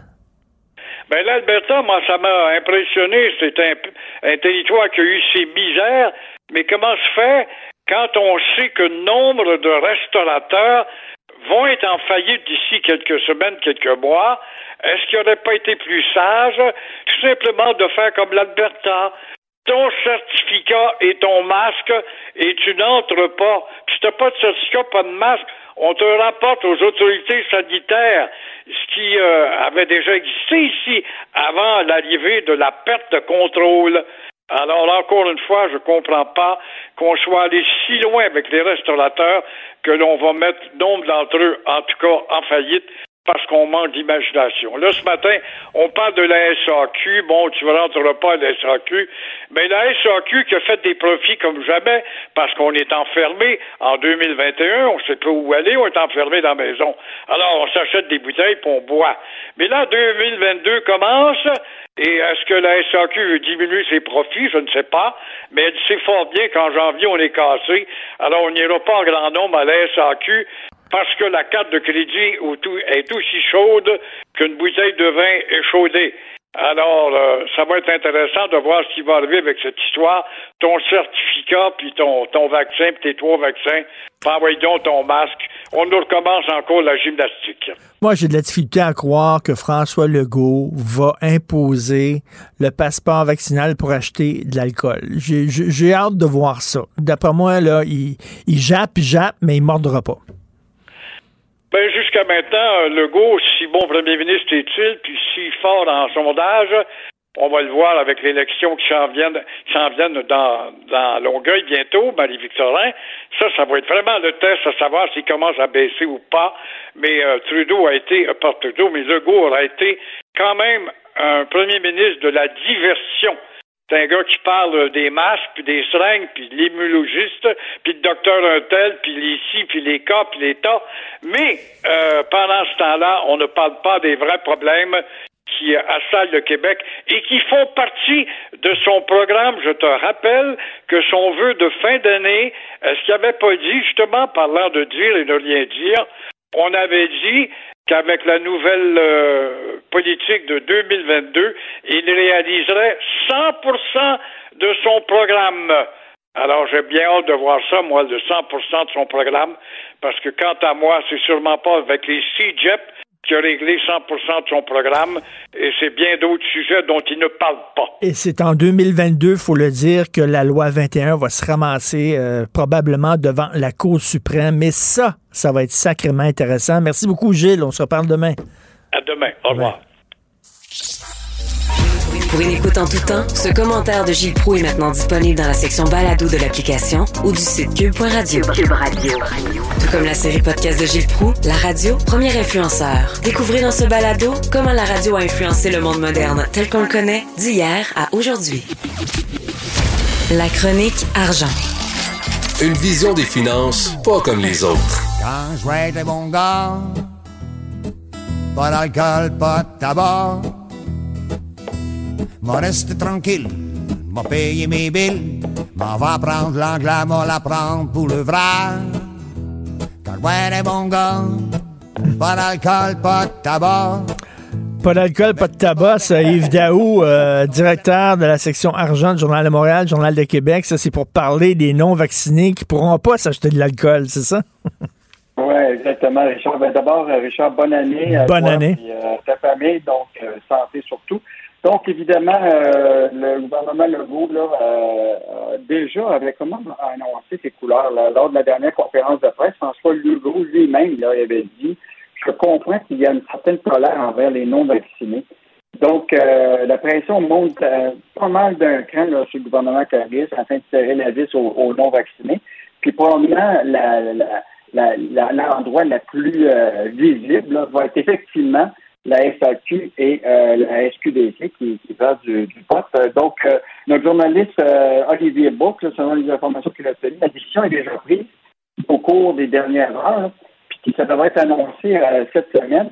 Ce qui reste à déterminer, à finaliser, c'est la mise en application. Donc, ni la SAQ, ni la SQDC ont souhaité nous, nous dire comment ils appliqueraient ça, mais déjà, là, je te rappellerai là, que, tu sais, euh, avant qu'ils ferment, là, ben, les salles de spectacle, les bars, les restaurants, les casinos, les congrès, euh, les lieux de culte, tout ça, il y avait toute la, la notion de, de- de passeport euh, vac- vaccinal.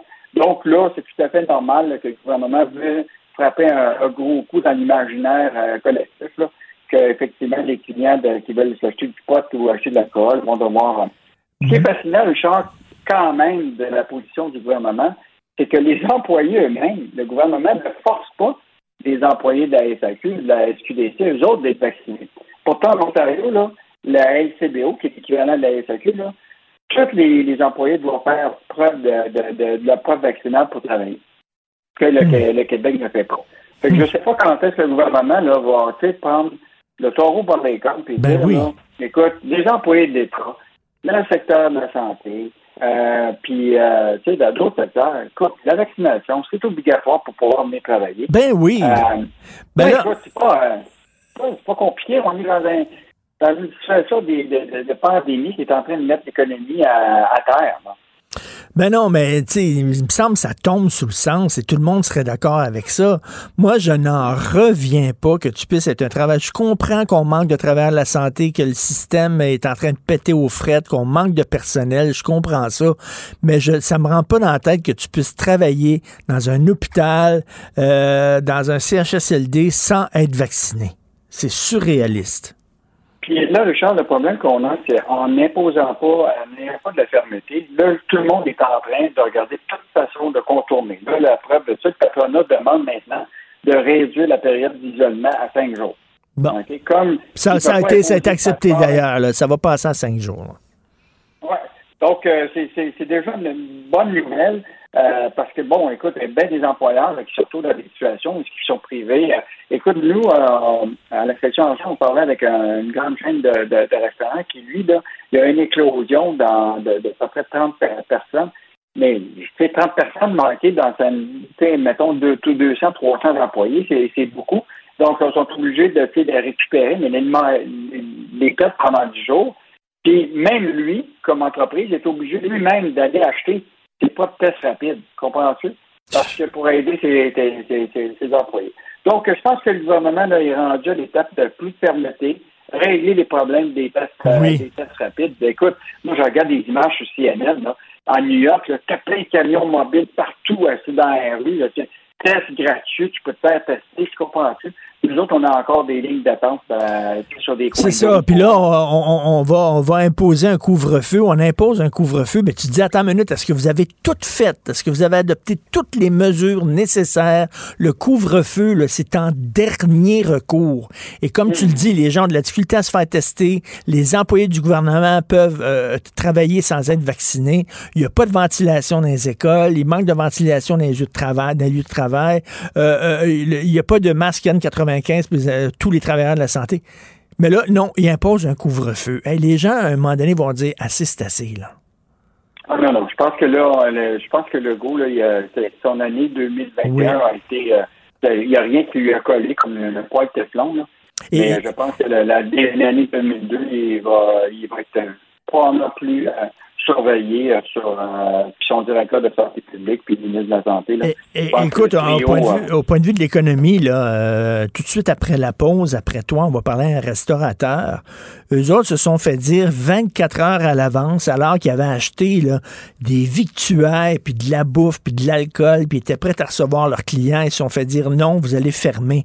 C'est un Christi de coup dur pour eux autres. Là. Mais ben, ça devait sentir la panique quand ils ont pris ces, ces, mesures-là. Ils sont comme euh, le titre du journal dans, le début de l'année. Le Québec a perdu le contrôle. Euh, quand tu perds le contrôle, souvent tu, tu passes des gestes rapides, tu comprends tout, puis euh, sans mesurer toutes les toutes les impacts. En tout cas, comment souhaitons qu'on de, de, 2022, là, euh, bon, on sent déjà que il y a des gens, effectivement, qui, qui, qui, qui, apprêtent, la COVID. Des fois, c'est des symptômes légers. Je trouve que c'est plus compliqué.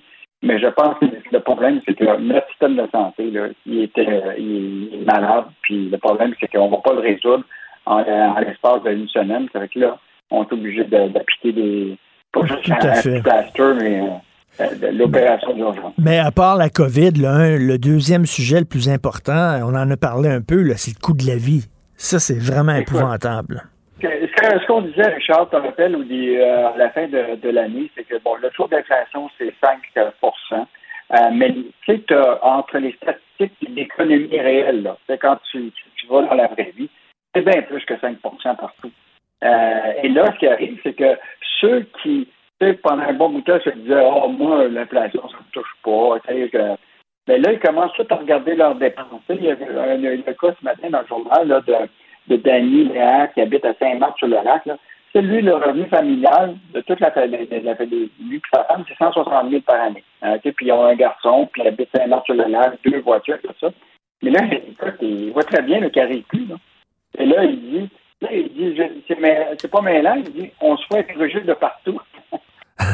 Là, il y, a, la question de, effectivement de, l'essence, la bouffe. Euh, puis là, on donne des exemples. Euh, évidemment, les meubles qui ont augmenté de 9% chez Ikea. Les, gens commencent à voir effectivement que ça coûte plus cher se, meubler. Gazer, le mettre de l'essence dans sa, voiture, ça coûte plus cher. Euh, et donc, là, ce qu'on voit, le phénomène réel, c'est que l'épicerie va coûter plus cher, les gens vont changer leur habitude. Euh, mais en demeure pour moi que pour plusieurs, là, ça va être un endettement qui va augmenter. Écoute, euh, j'avais ces discussions-là avec euh, ma fille, ma fille la plus vieille, qui commence à, travailler, qui vient de s'acheter un auto usagé, là, puis tout ça. Elle dit, hey, pas, j'arrive plus, là, à un moment donné, l'essence, ça n'a pas de sens, la bouffe, ça n'a pas d'allure, là. Fait que, tu sais, je l'aide un peu, j'ai les moyens de l'aider, heureusement, mais c'est pas facile, là. Écoute, dans l'article de, de, de, Julien McAvoy, la famille là, disait qu'avant, leur facture d'épicerie, elle passait de 130 à 220 par semaine. Fait que le gars, il dit, moi, j'ai pas le choix, là. Il faut que je regarde. Avant, là, on allait deux fois au restaurant, on allait, on achetait, là, maintenant, il faut que je consulte des circulaires, euh, il faut que je décide de me faire des lunchs. bon, tu sais, hmm. évidemment, c'est peut-être une occasion aussi des gens de, de voir, justement, à s'assurer que, tu sais, qu'on se fait pas avoir puis qu'on paye pas, euh, tu sais, euh, mais, mais trop cher. Tu sais. Hmm. la, preuve de tout ça, même aux États-Unis, là, euh, Biden, là, il est vraiment pogné avec cette affaire d'inflation-là, puis il trouve que toutes les entreprises euh, font, en guillemets, du cartel, tu comprends-tu? Est-ce que tout le monde augmente leur prix en même temps, tu comprends-tu? Hmm. Et donc, là, il se pose beaucoup de questions. Et là, aux États-Unis, Biden là, a vu une enquête pétrolière. Là. Il trouve que ça, des, il en profite pas mal au moment où les gens sont, sont dans le trouble. Donc, euh, une année qui commence vraiment euh, sous des chapeaux de roue, mais euh, souhaitons que euh, que, que, ça, ça reprenne. L'économie va quand même encore relativement bien, Richard, dans, dans le sens que les activités de production existent, l'exportation se fait, les gens, même s'ils sont à l'éternel, tout ça consomme encore. Mais, mais mettons que on, va avoir un trimestre, un début d'année qui va être beaucoup plus difficile pour les Québécois. En tout cas, la, bonne, la bonne nouvelle, c'est qu'on va avoir pas mal de matériel dont on va discuter. Et, écoute, tu n'auras pas de la difficulté à remplir tes pages dans la section argent. Merci beaucoup, Idaou, puis euh, bonne année à toi aussi. Salut, bye. Bonne année à toi. Au revoir. Joignez-vous à la discussion. Appelez ou textez le 187 Cube Radio 1877 827 2346. Alors les propriétaires de restaurants se sont fait dire à 24 heures d'avis alors qu'ils préparaient peut-être leur plus grosse soirée de l'année en se disant là, on va faire un peu d'argent, on va quand même un peu respirer, se sont fait dire à 24 heures d'avis, vous tirez la plug, vous fermez tout, on ferme les restaurants. Ils doivent être en beau maudit. On va en parler avec Vianney Godbout, qui est propriétaire de la Maisonnette Bistrot Restaurant Mignonnette et consultant en restauration. Bonjour, Vianney. Salut, Richard, ça va bien? Euh, tu dois être en Saint-Simonac, de sirop de calvaire, de maudit bordel, de chenoute de vierge, de cibole de bâtard, de beaujois le vert, de beaujois de marde. Mais en toute franchise, moi, franchement, personnellement, j'ai plus ou moins été affecté parce qu'on avait un peu euh, pris la décision, puis tu sais, on a parlé de Maisonnette. Maisonnette n'est plus. Là, on avait parlé de l'impact que le rêve Saint-Denis pouvait avoir. J'avais dit que ça allait nous fermer de pas pouvoir bénéficier de notre terrasse. On a fermé. Mais entre-temps, euh, en pleine pandémie, j'ai ouvert euh, un autre restaurant euh, à Rosemère qui s'appelle le Sucheda, où là, on, on, avait pensé à notre affaire un peu. Donc, on avait un côté épicerie. C'était très orienté et cadre fonctionnel. Donc, de ce côté-là, franchement, moi, j'ai pas nécessairement été très affecté, mais c'est sûr, j'ai des collègues, euh, je peux, pour nommer par exemple le Monarque, j'ai parlé à, au directeur Olivier, il était dévasté. Là. Lui, c'est une très grande salle à manger. On parle de 200 réservations avec des menus fixes à 170 dollars par personne. Toute la, il travaille que du frais. Tout avait été reçu. C'est pas juste la perte de nourriture, là. C'est tous les frais publicitaires en vue euh, de cette soirée-là. C'est toutes les heures, les gens qui ont travaillé pour transformer les produits, parce que ça, ça se fait pas par magie. Là. je veux dire, on reçoit les aliments, sauf qu'il faut, il y, a, des heures, il y a du travail qu'on met dessus pour arriver à la grande soirée. Où on fait passer un excellent moment au convive. Donc, c'est sûr que d'annoncer ça à 24 heures d'avis, alors que je pense que le portrait se dessinait très bien, là. Je pense que sur ce coup-là, là, euh, vraiment, euh, on a manqué de vision, surtout quand on considère que, je veux dire, deux semaines auparavant, on, avait parlé de faire un Noël à 25. Tu sais, je pense qu'on n'a pas vu la situation se diriger. D'avertir hmm. les propriétaires à, 24 heures d'avis, c'est encore une fois un immense manque de respect pour la profession complète. Mais tu sais, il y a une incohérence. D'un côté, on nous dit c'est important de se faire vacciner. C'est ça, la seule porte de sortie, c'est la vaccination. Et là, dans les restaurants, pour rentrer dans les restaurants, tu dois montrer patte blanche comme quoi tu es vacciné. Donc, tu dis, ben, c'est parfait, c'est correct. Puis là, tu me portes ton masque jusqu'à ta table. Il y a des séparateurs en plexiglas. Une fois assis, tu enlèves ton masque, tu manges. Après tout ça, quel est le problème? Ben, moi, j'ai essayé de l'évaluer. Je me suis dit comment on peut comprendre les décisions de, du, gouvernement. Puis, en gros, je pense que c'est un gouvernement qui est, très populaire en région, qui est élu en région. Les décisions qu'ils prennent, ça, ça magane beaucoup de monde dans la métropole. C'est sûr, dans d'autres villes, il n'y a pas juste Montréal. Sauf que la, la CAQ ne rentre pas trop trop à Montréal. Ça passe pas.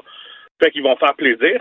Puis on voit encore là, en ce moment, quand ils songent euh, instaurer le passeport vaccinal dans les SQDC et les SAQ, c'est encore une décision qui est prise en fonction de l'opinion populaire et de sondage.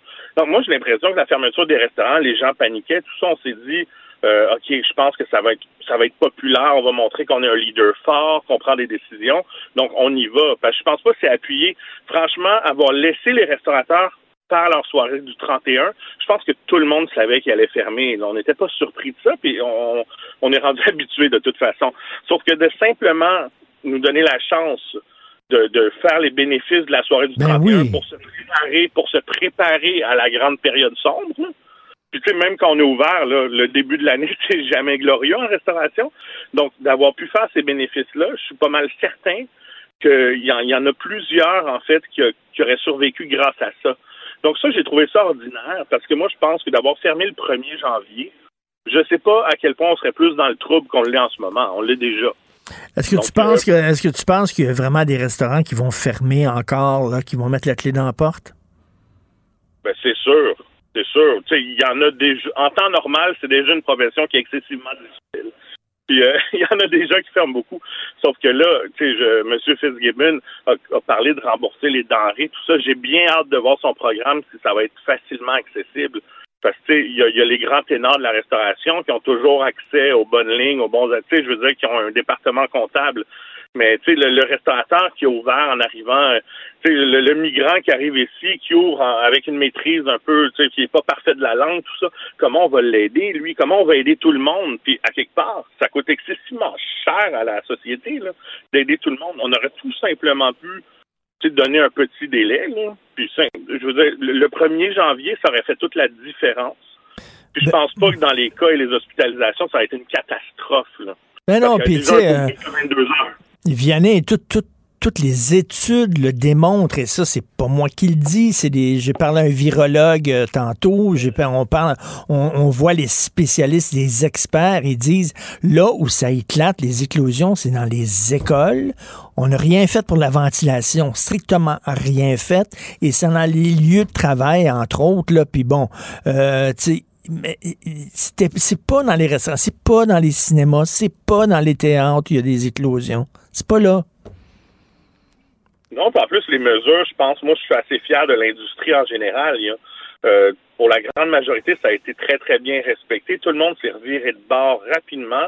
Puis, tu sais, quand, quand j'entends que ça serait compliqué d'appliquer le passeport vaccinal dans les grandes épiceries parce qu'il faudrait le gérer, tout ça, je comme, à quel moment, nous, en pleine pénurie de staff, quand c'est super dur de trouver des employés, on nous a pas demandé notre avis. Là.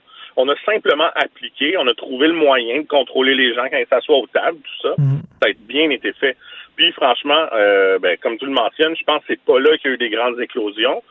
Puis c'est un peu décevant de voir, euh, ben, on a parlé de la ventilation, mais sinon, le système de santé, c'est vrai qu'il a été remis, euh, il a été remis défectueux à la CAC, là, on comprend. Sauf que je trouve pas qu'il y a grand chose qui a été fait. Puis là, l'armée s'en vient. Pourquoi, pourquoi on n'a pas établi, là, je veux dire, un hôpital de guerre COVID? On parle des non-vaccinés. Pourquoi on les traite pas à part pour qu'on puisse continuer de traiter les gens en oncologie euh, dans les grands hôpitaux? Tu sais, je veux dire, il faut prendre des mesures. Là, j'ai l'impression que c'est c'est, c'est, c'est... Einstein l'a dit, hein, être fou, c'est recommencer à toujours la même chose en espérant un résultat différent. Puis là, c'est encore ça. Puis franchement, j'ai de la misère à le comprendre. Je veux essayer de le comprendre. Tu sais, j'ai, j'ai fait un passage dans la sphère politique, là, municipale, donc maintenant, j'ai une vision un peu différente. Puis là, j'essaye d'analyser la décision, puis ça marche pas. Je, je peux pas comprendre. Et Vianney, comment tu vois l'avenir? Parce qu'à un moment donné, regarde, il va en avoir d'autres variants.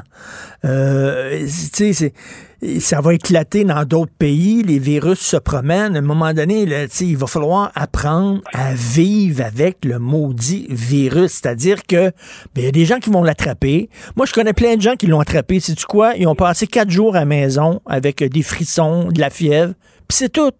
Ils se sont pas ramassés à l'hôpital. Après ça, eux autres sont corrects. J'en ai, j'en connais plein autour de moi que ça a été ça. À un moment donné, il va falloir apprendre à vivre avec le virus. On peut pas se terrer indéfiniment.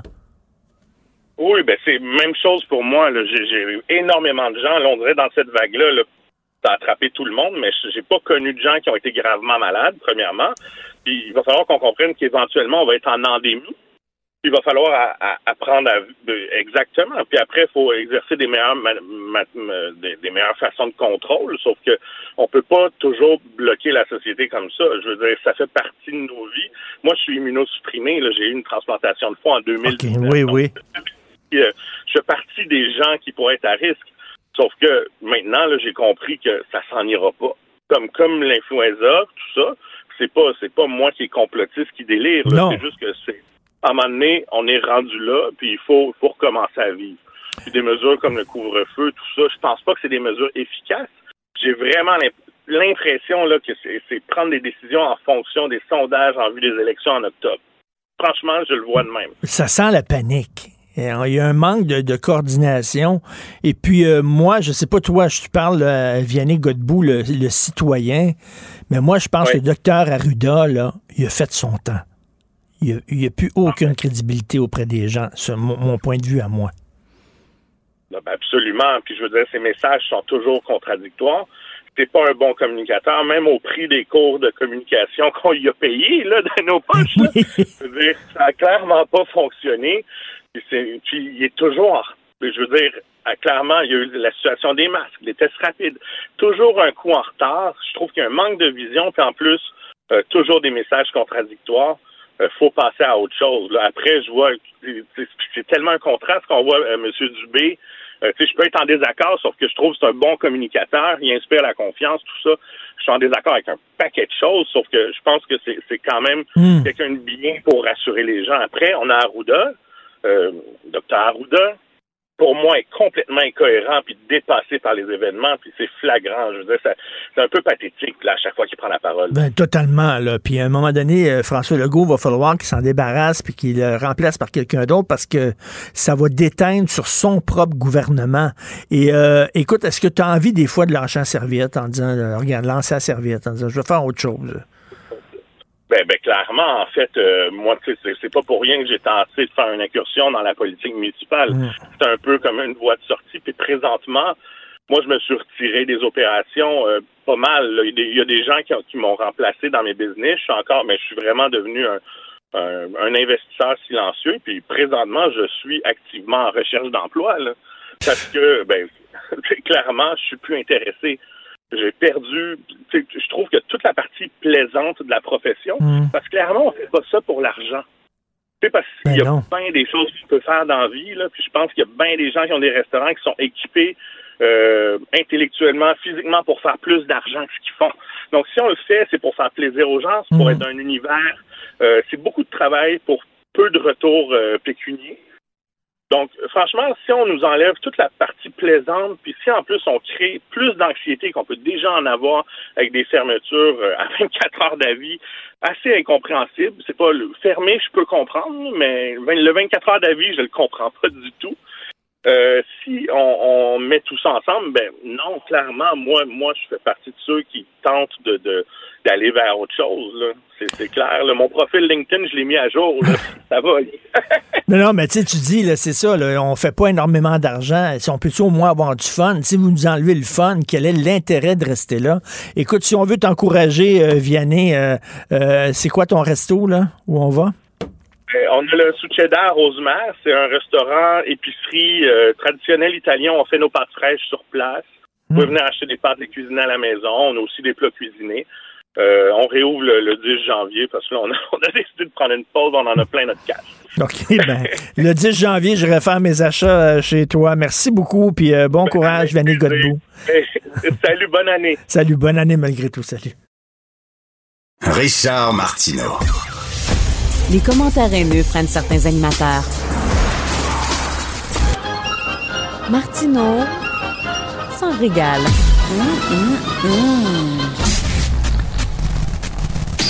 Alors, nous discutons avec Denise Bombardier, qu'on peut lire bien sûr dans le Journal de Montréal, Journal de Québec. Bonjour, Denise.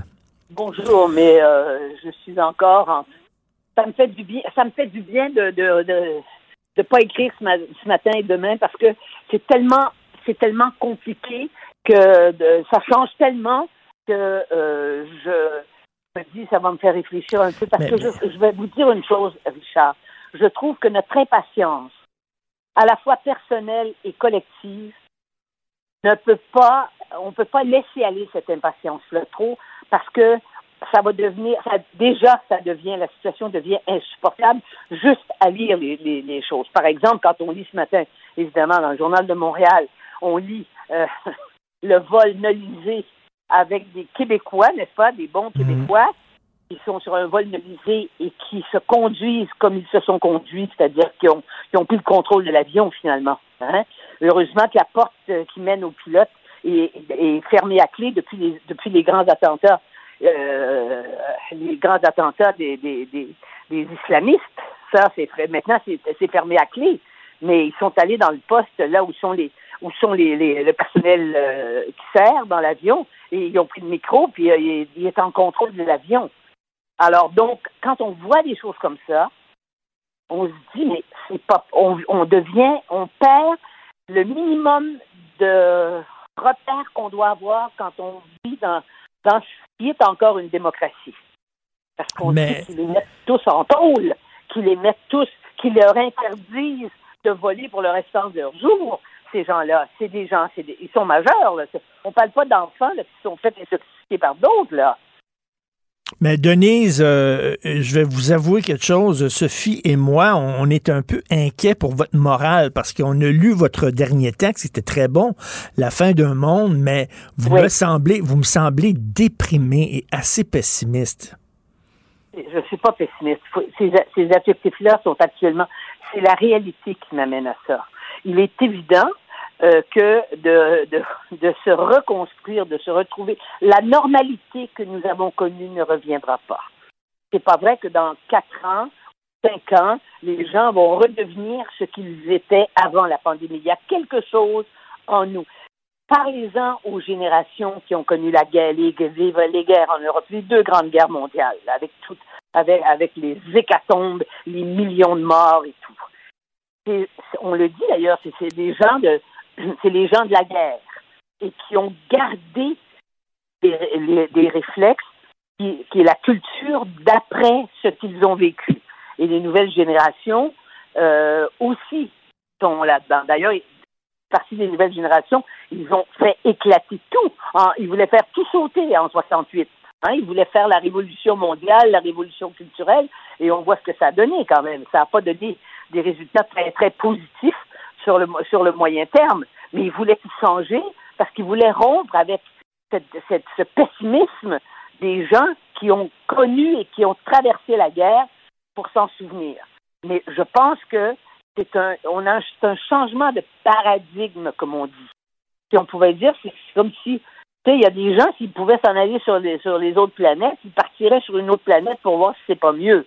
Je veux dire, on est, on est tous, on est tous, tant que nous sommes, à moins d'être des brutes finis, on est tous tant que nous sommes, et plus on est sensible, on, se sent, on se sent bien dans vos papiers, plus on est sensible, plus on est touché par ce, par, par ce, ce qu'on, ce qu'on vit et c'est parce qu'on, ce qu'on lit aussi. Mais, mais Denise, Ah, on est, on est tous un peu là, vulnérables, en état euh, un peu déprimé, un peu nerveux. Et, là, euh, on sent ce qui, si on se sent entre bonnes mains, si on sent que notre leader prend des décisions de façon froide, analytique, et qui nous dit faites-vous-en pas, on a un plan, on s'en va là, ça nous réconforterait. Or, je sens que la panique est à bord au gouvernement. C'est que, moi, je pense que vous faites erreur sur une chose. Dans cette période-ci, il n'y a pas un chef d'État, à moins d'être un dictateur dans un pays. Euh, je suis sûr que le, le président de la Chine n'a pas d'état d'âme, voyez-vous? Je suis sûr que Poutine n'a pas d'état d'âme. Et je suis sûr que les dictateurs qui, qui dirigent des, euh, des pays à travers, à travers le monde, ils n'ont pas d'état d'âme. Mais chez nous, ils ont des états d'âme parce qu'ils sont, en général, ce sont des gens qui sont humanisés et qui ont une vision humaniste des choses. Des gens qui croient au respect des droits, à l'égalité des autres. Et moi, je pense que c'est c'est pas parce qu'ils sont paniqués. C'est parce qu'au sein même, vous savez, les discussions entre scientifiques purs, là, qui ont fait 20 ans d'études et qui sont là dans la science, ils peuvent entre, entre eux émettre toutes les hypothèses, ce qu'ils font entre eux. Mais à partir du moment où tout à coup on vient faire des rapports politi- au, au personnel politique, à la classe politique, et qu'on vient montrer des interrogations qui sont très, très inquiétantes parce qu'elles nous renvoient à notre sort, à nous personnellement, comme à notre sort collectif, c'est sûr que ça provoque. On ne peut pas être rationnel, comme, comme vous dites. C'est impossible. Il n'y a pas d'unanimité pour être rationnel et je dirais que personne n'est équipé pour être capable d'être rationnel. Et en plus, en politique, vous le savez, moi, Richard, hein, il y a des comportements, par exemple, à l'Assemblée nationale qu'on a vu, des façons d'essayer de, mettre en boîte le premier ministre euh, récemment à l'Assemblée nationale par les gens de l'opposition. On dit, mais c'est très bien, c'est l'opposition. Mais ces gens-là, ils retrouvent plutôt un réflexe de politicien, de se faire du capital politique. Et en plus, on est dans, dans une... Imaginez-vous, si on pouvait changer la date de l'élection qui est maintenant euh, c'est fixé d'avance, si on pouvait changer la date de l'élection en se disant, comme aux États-Unis d'ailleurs, comme en France, ils sont obligés, ils passent à travers une année électorale. Une année électorale, par définition, c'est une année où les, les citoyens d'un pays sont divisés entre eux. Alors, on a la pandémie avec tous les, effets secondaires, comme, dirait, comme, diraient les, pharmaceutiques, tous les effets secondaires que ça nous cause, qui, qui s'imposent à nous. Et euh, en plus de ça, on va aller sur des politiquement. Donc, c'est c'est la pire des situations. Et c'est pour ça que il faut, il faut se ressaisir. Je sais que moi, je me, c'est pas du pessimisme, c'est du réalisme brutal.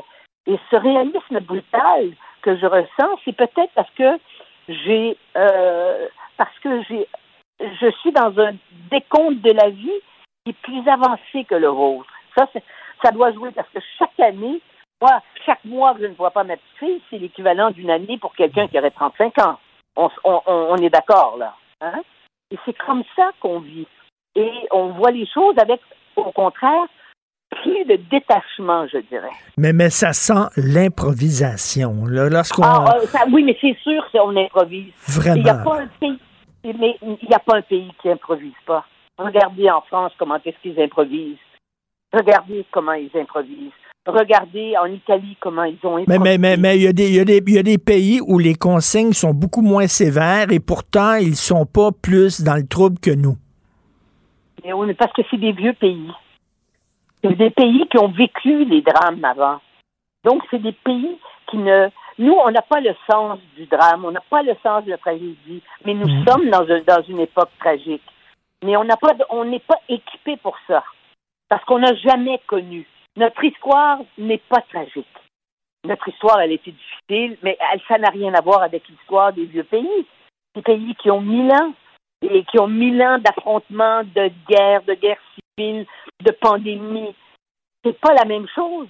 Donc, on est euh, naïf, on était naïf, on pense que, le, que, les choses, que les choses peuvent s'arranger dès qu'on réfléchit.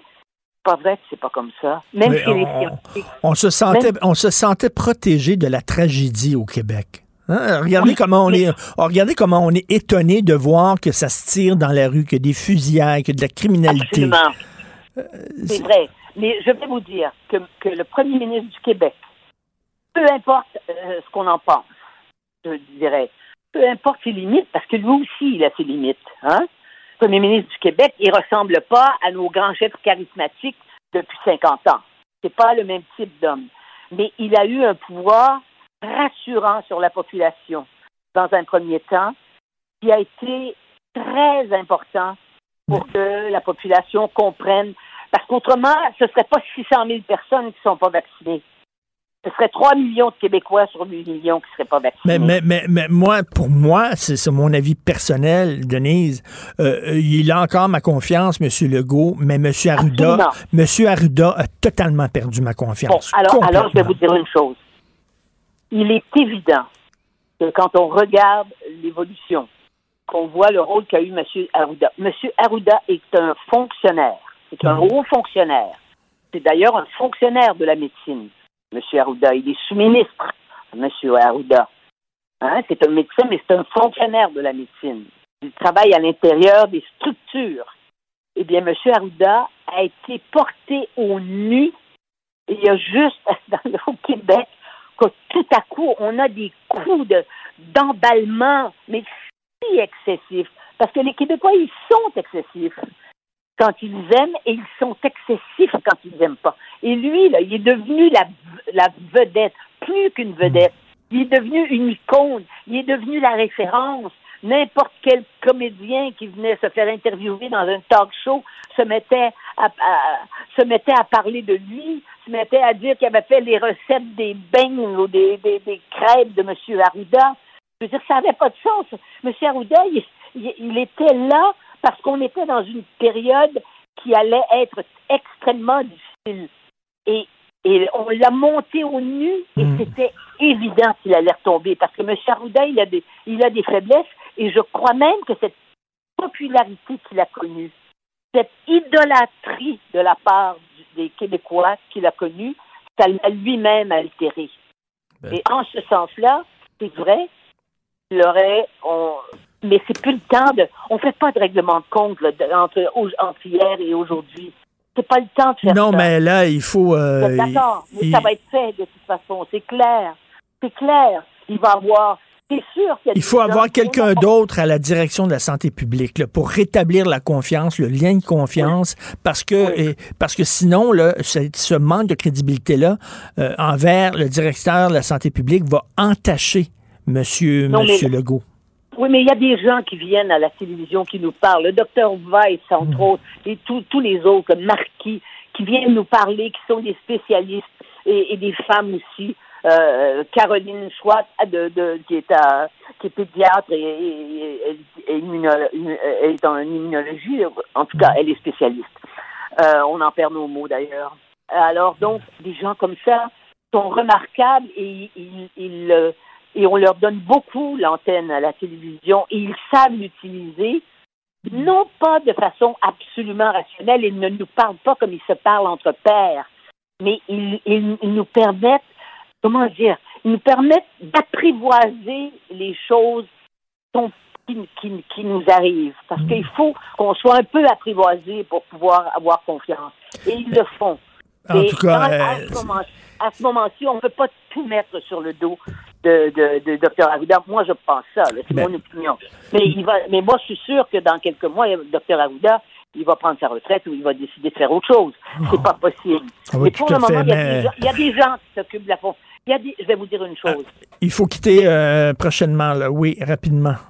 Oui, et ça, et ça, mais parmi ces, ça- parmi les gens qui ont besoin de, pour qui il doit être un exemple, donc les scientifiques comme nous, c'est sûr que on n'est pas les seuls, vous et moi et d'autres, on n'est pas les seuls pour penser ça.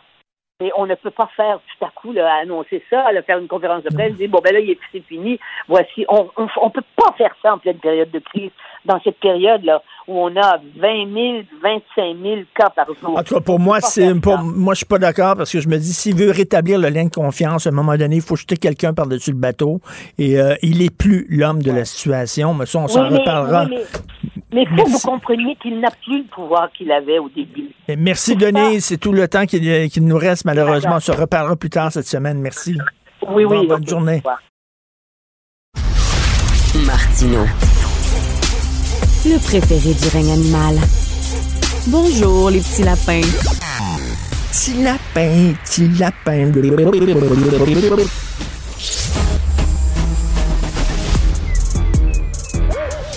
Mathieu Bocoté. Il représente un segment très important de l'opinion publique. Richard Martineau. Tu vis sur quelle planète? La rencontre. Je regarde ça et là, je me dis, mais c'est de la comédie. C'est hallucinant. La rencontre. Bocoté. Martineau. Alors, euh, Mathieu, on sait que dans le temps des fêtes, tu es venu euh, au Québec voir des amis, voir la famille. Ça a dû être tout un choc parce que, comme tu nous as déjà dit ici sur les ondes, en France, la COVID, c'est un sujet. Ici, c'est le sujet. Oui, et je crois que ça risque de s'amplifier. C'est-à-dire, euh, en France, moi, je suis de retour depuis quelques jours, depuis hier en fait, euh, avant-hier, je crois, qu'importe euh, le, le 2.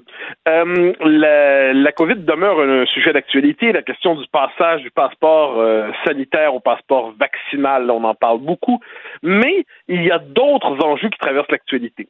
Ce qui me frappe chez nous, c'est non seulement à quel point euh, on, euh, ça dévore l'actualité, ça asphyxie l'actualité, mais aussi à quel point on semble quelquefois se s'enorgueillir. Je me rappelle M. Legault quand il a décidé d'annoncer euh, le nouveau euh, couvre-feu et ainsi de suite. On s'enorgueillit d'avoir les mesures les plus sévères contre la COVID en disant mais regardez à quel point à quel point on va on est prêt à aller loin alors que les autres ailleurs vont pas aussi loin. Et on s'en fait une marque de fierté et d'orgueil. Et je ne peux m'empêcher de dire, puis moi, je, je suis pas, je le précise tout de suite, je ne suis pas de ceux qui disent dictature sanitaire et puis toutes ces, ces niaiseries-là. Je dis simplement que d'une décision pragmatique à l'autre qui s'empile, on est en train de, de, normaliser cette idée que le contrôle social, exercé par le gouvernement, mais pas seulement, peut se justifier jusqu'à le gouvernement. Donc, il y a, ça va mal, on peut décréter au couvre-feu, on le fait quand on veut. On, croit que ça va mal, eh bien, on peut décréter que les gens peuvent pas se rencontrer chez eux, euh, donc les gens peuvent pas euh, sortir de leur bulle familiale, on le fait si on veut. On trouve que ça va mal et on se dit, mais on décide finalement de fermer des magasins le dimanche ou de fermer des restaurants, on le fait si on veut.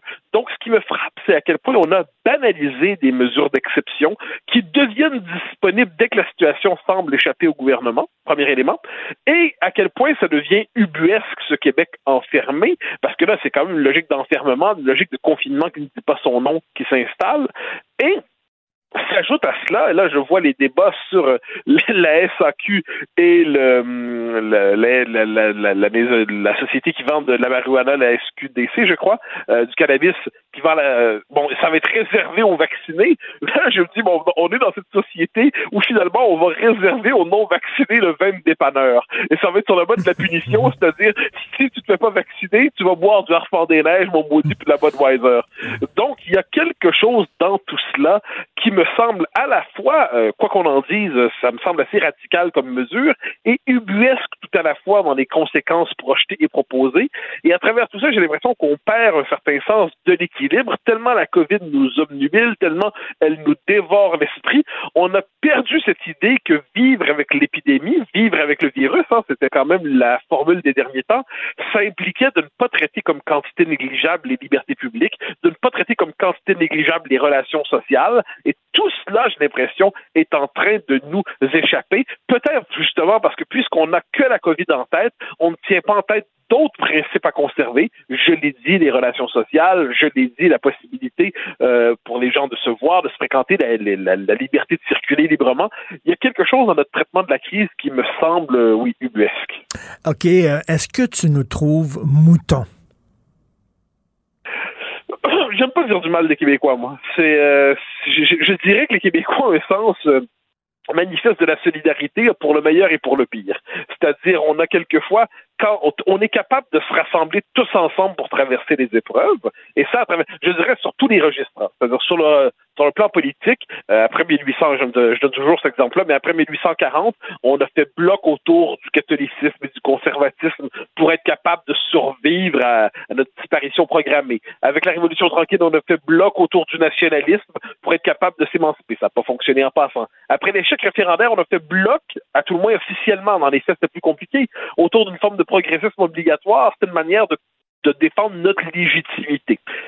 Mais le mauvais côté de cette affaire-là, c'est quand on décide tous ensemble de faire bloc euh, à travers l'épreuve, eh bien, la possibilité d'exprimer un désaccord est vite euh, condamnée. Donc là, ce qu'on voit, c'est quelqu'un qui critique en ce moment les mesures, qui critique le caractère exagéré des mesures, eh bien, se fait vite traiter de complotiste, se fait vite traiter d'irresponsable, se fait vite traiter de, de personne qui est indifférent à la vie des autres. Je n'ai pas l'impression que c'est ça qui est en jeu en ce moment, mais on a le reflet. C'est le mauvais côté des petites sociétés, incapables de faire bloc, quelquefois exagérément mmh. consensuel. Mais là, je pense qu'on a traversé une étape importante, le deuxième couvre-feu.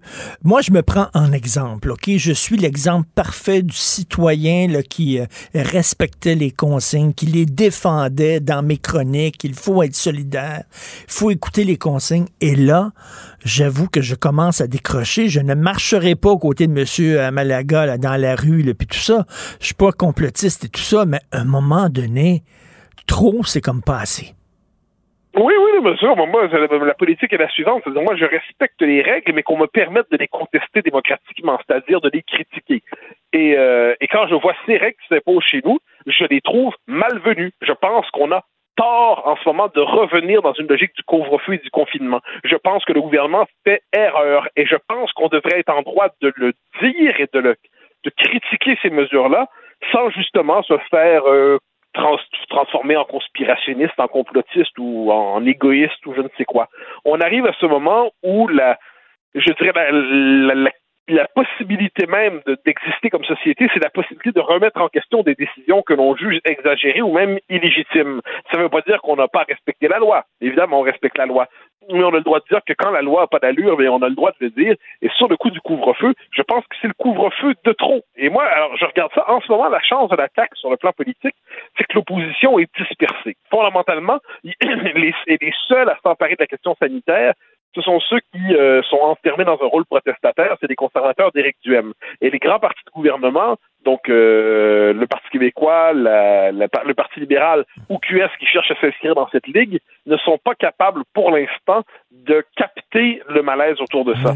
Mais ce qui est certain, c'est que la, la, gestion actuelle de la crise pourrait fragiliser comme jamais le gouvernement.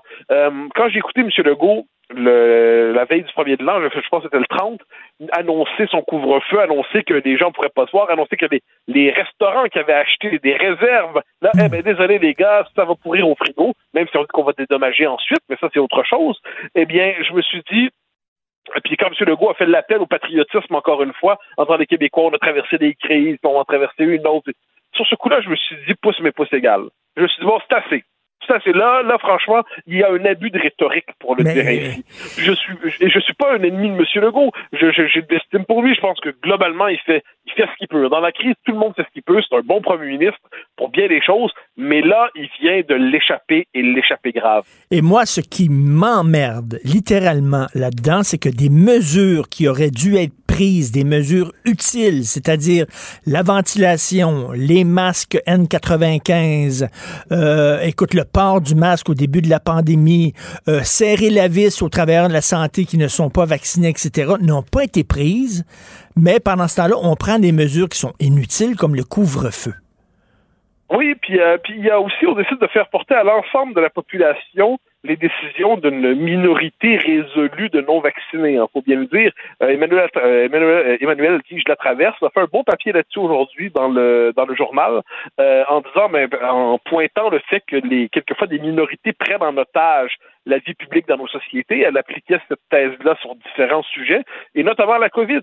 C'est-à-dire, en ce moment, c'est une minorité de non-vaccinés qui, tiennent, qui prennent en otage euh, les services de réanimation dans les hôpitaux, la capacité, le système hospitalier, en fait, déborde sous la pression des non-vaccinés.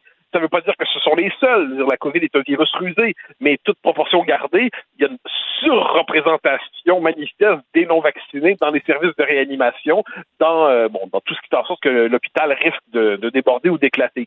Ensuite, comme je dis, faut pas, faut pas être dans une logique du bouc émissaire. Pourquoi l'hôpital risque d'éclater en ce moment? C'est parce que tous les problèmes du système de santé qui s'accumulaient depuis des années et des années, il suffisait d'un choc et d'une crise mm. pour le fragiliser. Donc là, c'est un problème de fond, ça dépasse la COVID. Donc il suffisait d'une grosse crise pour que le système risque de tomber. Mais là, on le sait. On le sait depuis deux ans maintenant.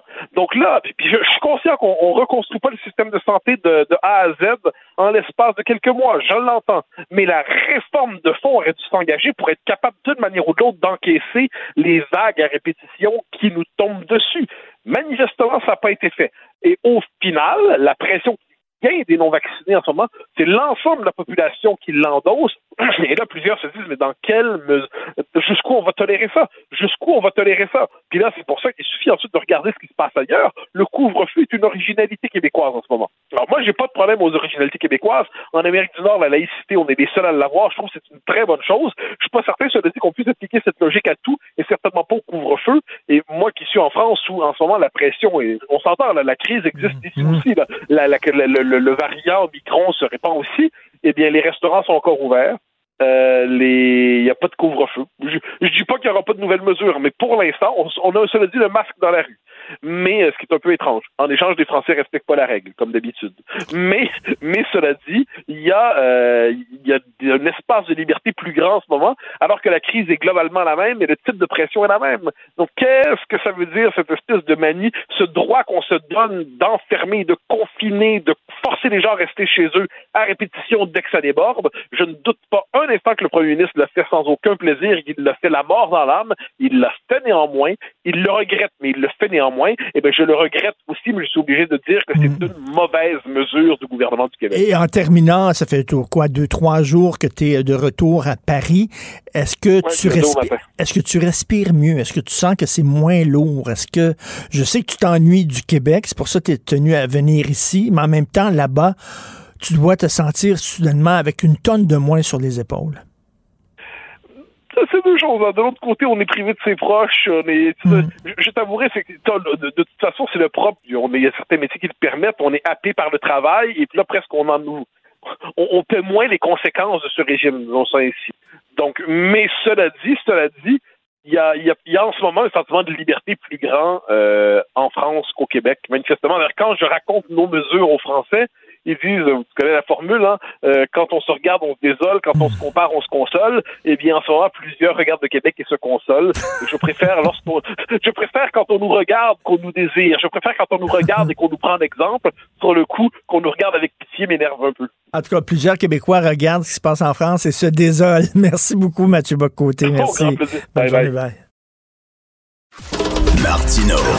Pour l'instant, nos avocats nous disent que tout est beau. Alors, nous sommes tous tannés des non-vaccinés. On est tannés de la COVID, on est tannés des non-vaccinés, des gens qui se disent, moi, la société, je m'en fous, le Québec, je m'en fous, la communauté, je m'en fous, tout ce qui importe, c'est mon plaisir, mes désirs à moi. Et lorsqu'ils tombent malades, soudainement, se rappellent qu'ils vivent en société, se rappellent que ce sont des citoyens, sortent leur carte d'assurance maladie, passent devant tout le monde et demandent à tous les Québécois de payer euh, pour leurs soins de santé. On est tanné de ça, mais on fait quoi? On peut pas dire aux gens qui sont malades, les non- qui tombent malades, on te soignera pas. On va te laisser crever. Ça n'a pas de bon sens. Comme disait M. Legault, c'est pas le genre de société dans laquelle on veut vivre.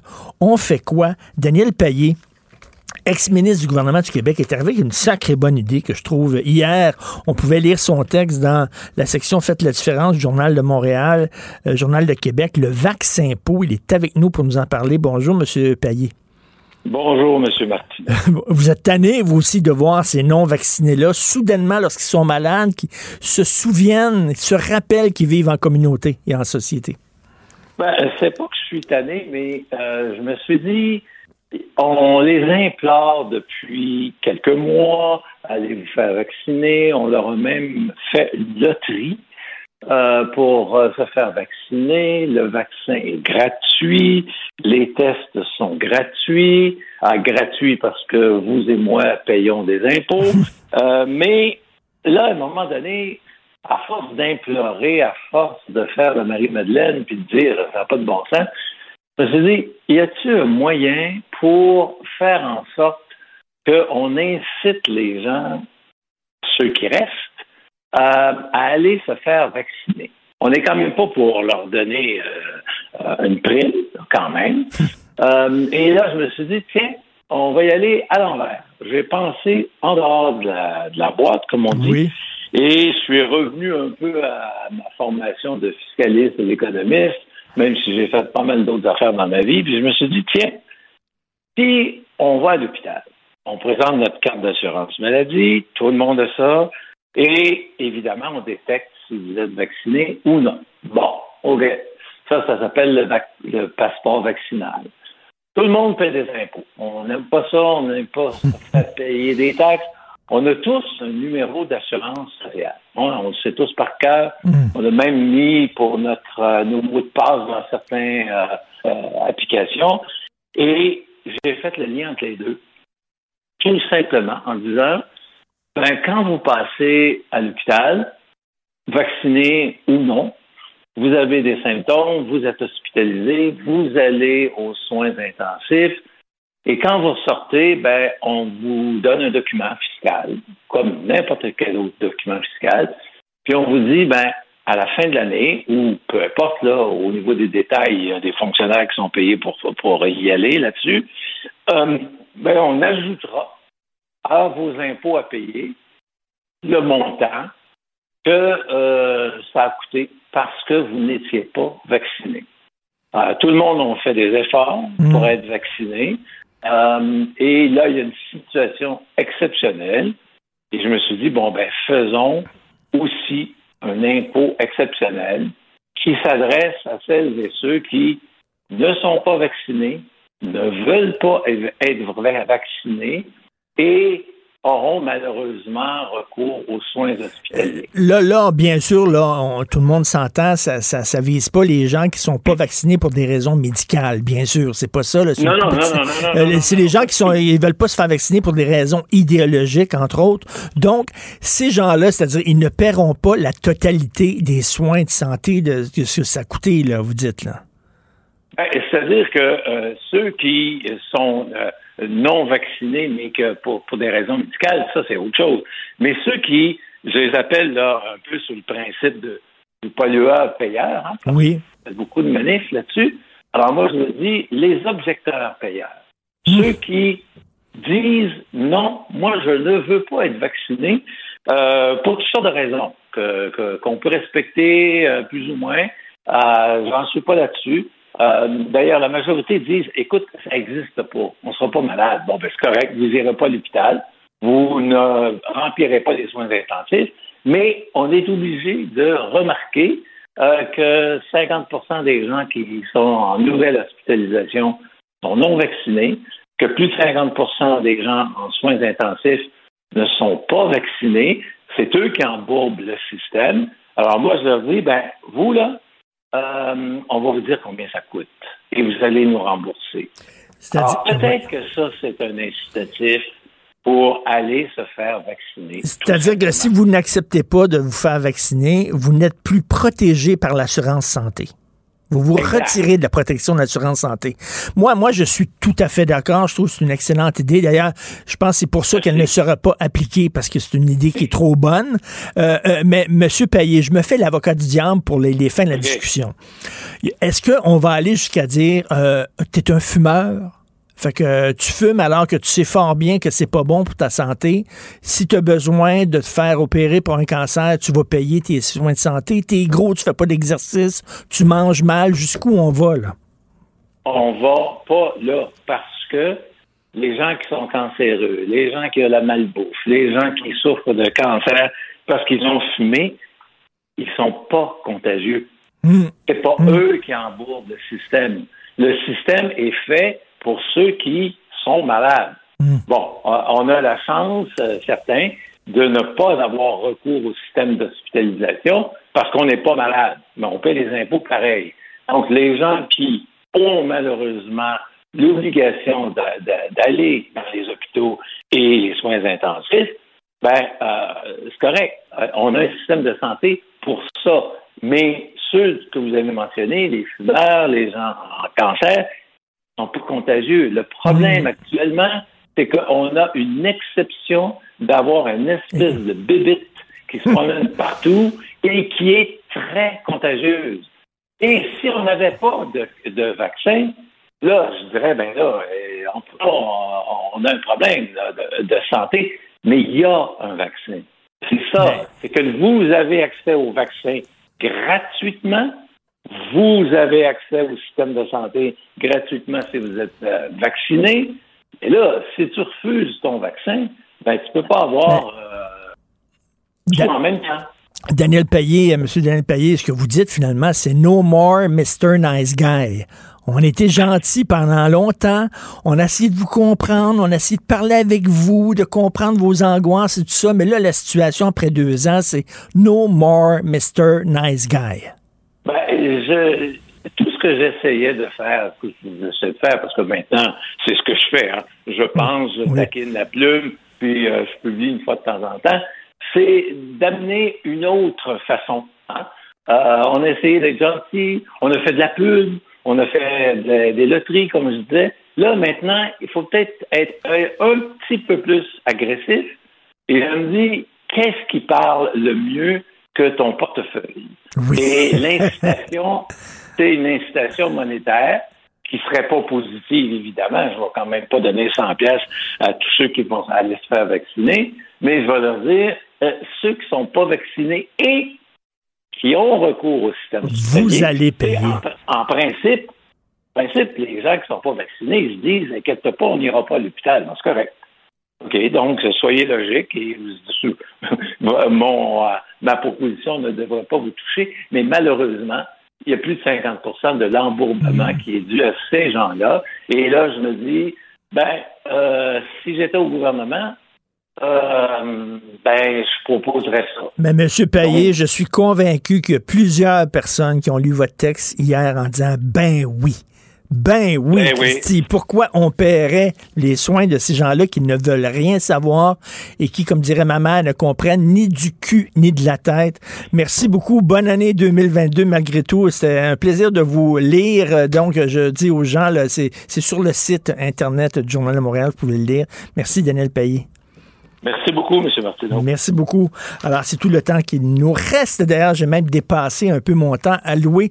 Donc, Benoît Dutrisac qui prend la relève. Il y a notre discussion, bien sûr, à midi. Merci à toute l'équipe. Florence Lamoureux, Maude Boutet à la recherche. Euh, merci beaucoup. Charlie Marchand à la réalisation, à la console. Et nous, on se reparle demain à 8 heures. Passez une excellente journée. Cube Radio.